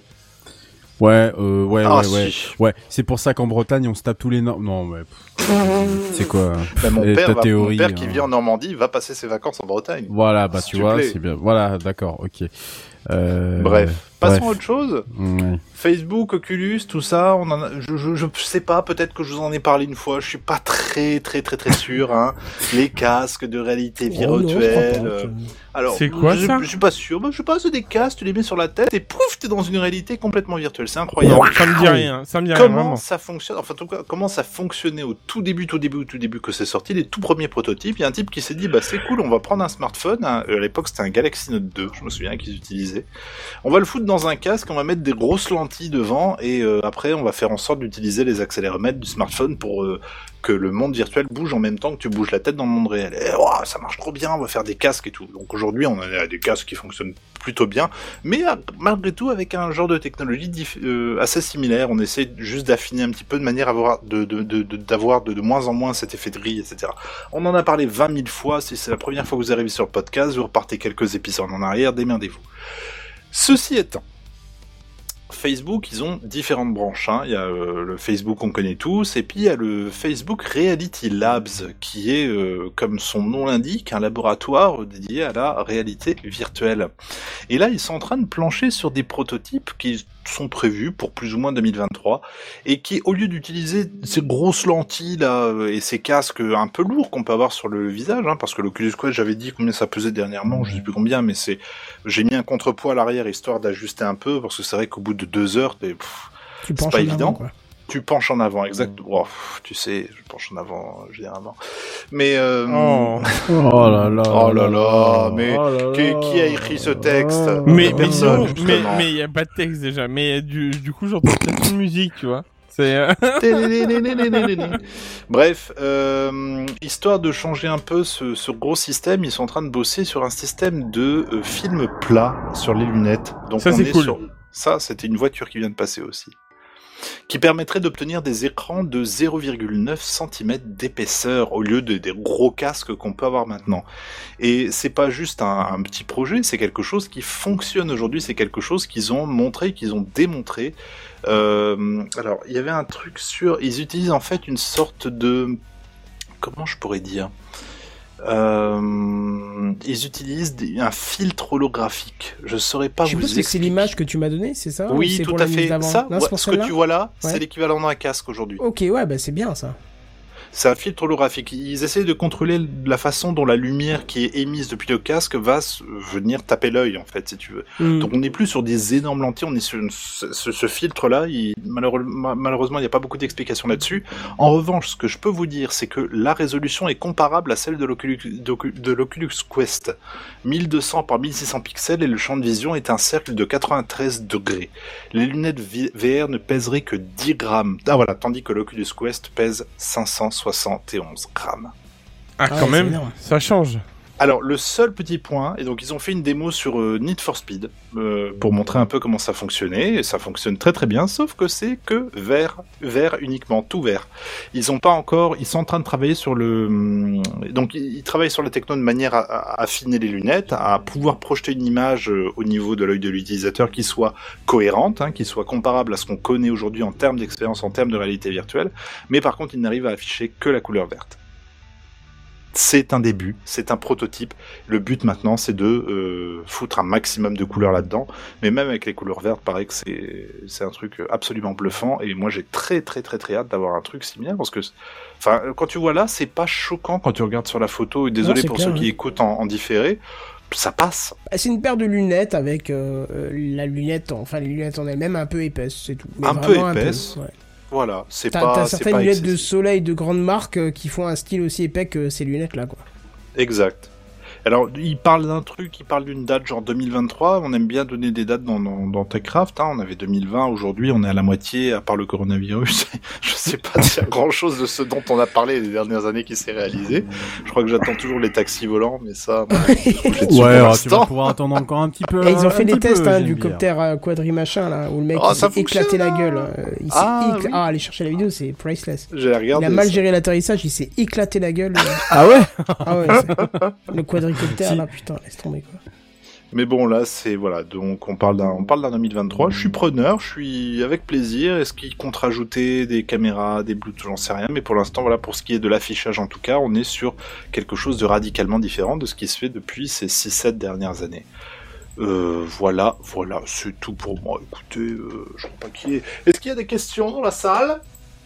Euh, non, clairement pas, là. Pour l'instant, ça va. Très bien. Je pense qu'on peut passer à la musique de fond. Exactement, puisque le dossier de la semaine, euh, finalement, on va le reporter hein, pour euh, des questions euh, Allez. logistiques. Ah, ça mais, quand même eh, plus sympa. Et, et ça va être sympa en plus ça, la semaine prochaine. Oui, les- bah ça correspond mieux d'ailleurs en fait, je dirais. Bah ouais. Hein, le Ouais, ouais. sujet, ça va être, euh, je, je l'annonce d'avance, ça va être le setup de vacances si j'oublie pas de, de, de le, transpor- de le transporter à la semaine euh, suivante. Mais ça pourrait être sympa. Surtout que je vous parlerai d'un truc qui sera, si j'ai le temps, peut-être déjà sorti sur ma chaîne YouTube, qui est pas mal. Mais parce que je pense que ça vaut le coup d'en parler justement avant les vacances pour ceux qui aiment prendre des photos et vous verrez. Avec plaisir. Voilà. Bref, c'était un épisode bien chargé, dites donc. Bah, Oui. bien chargé, mais finalement, ça a fait le taf. Ah ouais, carrément, Bah carrément. ouais. Heureusement que j'étais light hein, ce soir. Ouais, ouais, j'allais dire. ouais. J'avoue. Je me suis dit, je prévois le dossier pour éviter qu'il y ait du, qu'on fasse qu'une heure d'émission, tout. tu parles. Mais tu vois, eh, le mec. qui- comme je l'ai dit, Ouais. j'avais une news au début, une news à la fin, t'as fait le truc entre, hein. Ouais, c'est vrai. Tu vois Ouais. Non, non, mais bah, c'était pas ennuyant, c'était de qualité. Du beau Ouais, bah travail. j'espère. Bref, je vous rappelle que la semaine prochaine, c'est le dernier épisode de la saison 8 de TechCraft, comme quoi on nous arrêtera pas de sitôt. Et euh, c'est marrant de dire ça quand on annonce les vacances. Euh, Qu'est-ce qu'il y aura d'autre aussi? Il y aura euh, Sartec 2, Objectif Sartec 2, euh, épisode 4. Euh, J'aurai beaucoup de boulot, mais normalement ça devrait être bon. Hein Trop, trop hâte. Voilà. Et puis, c'est à peu près tout. Ah Nous, ouais, je suis trop hâte. Pardon. on se re- ouais. Ou pas. Nous, on se rejoint de toute façon si vous avez besoin sur techcraft.fr. Rappelez-vous que le Slack est toujours disponible. Vous pouvez euh, vous y rendre. Et sur ce, on vous dit à plus. Bye bye. Bye. Ciao, Au ciao. revoir. Au revoir.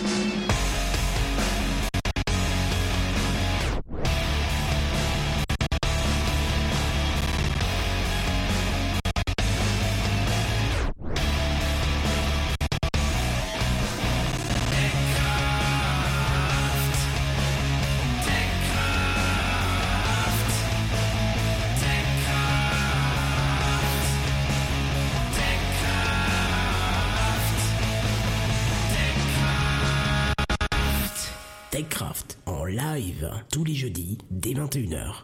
Plus d'informations sur www.techcraft.fr.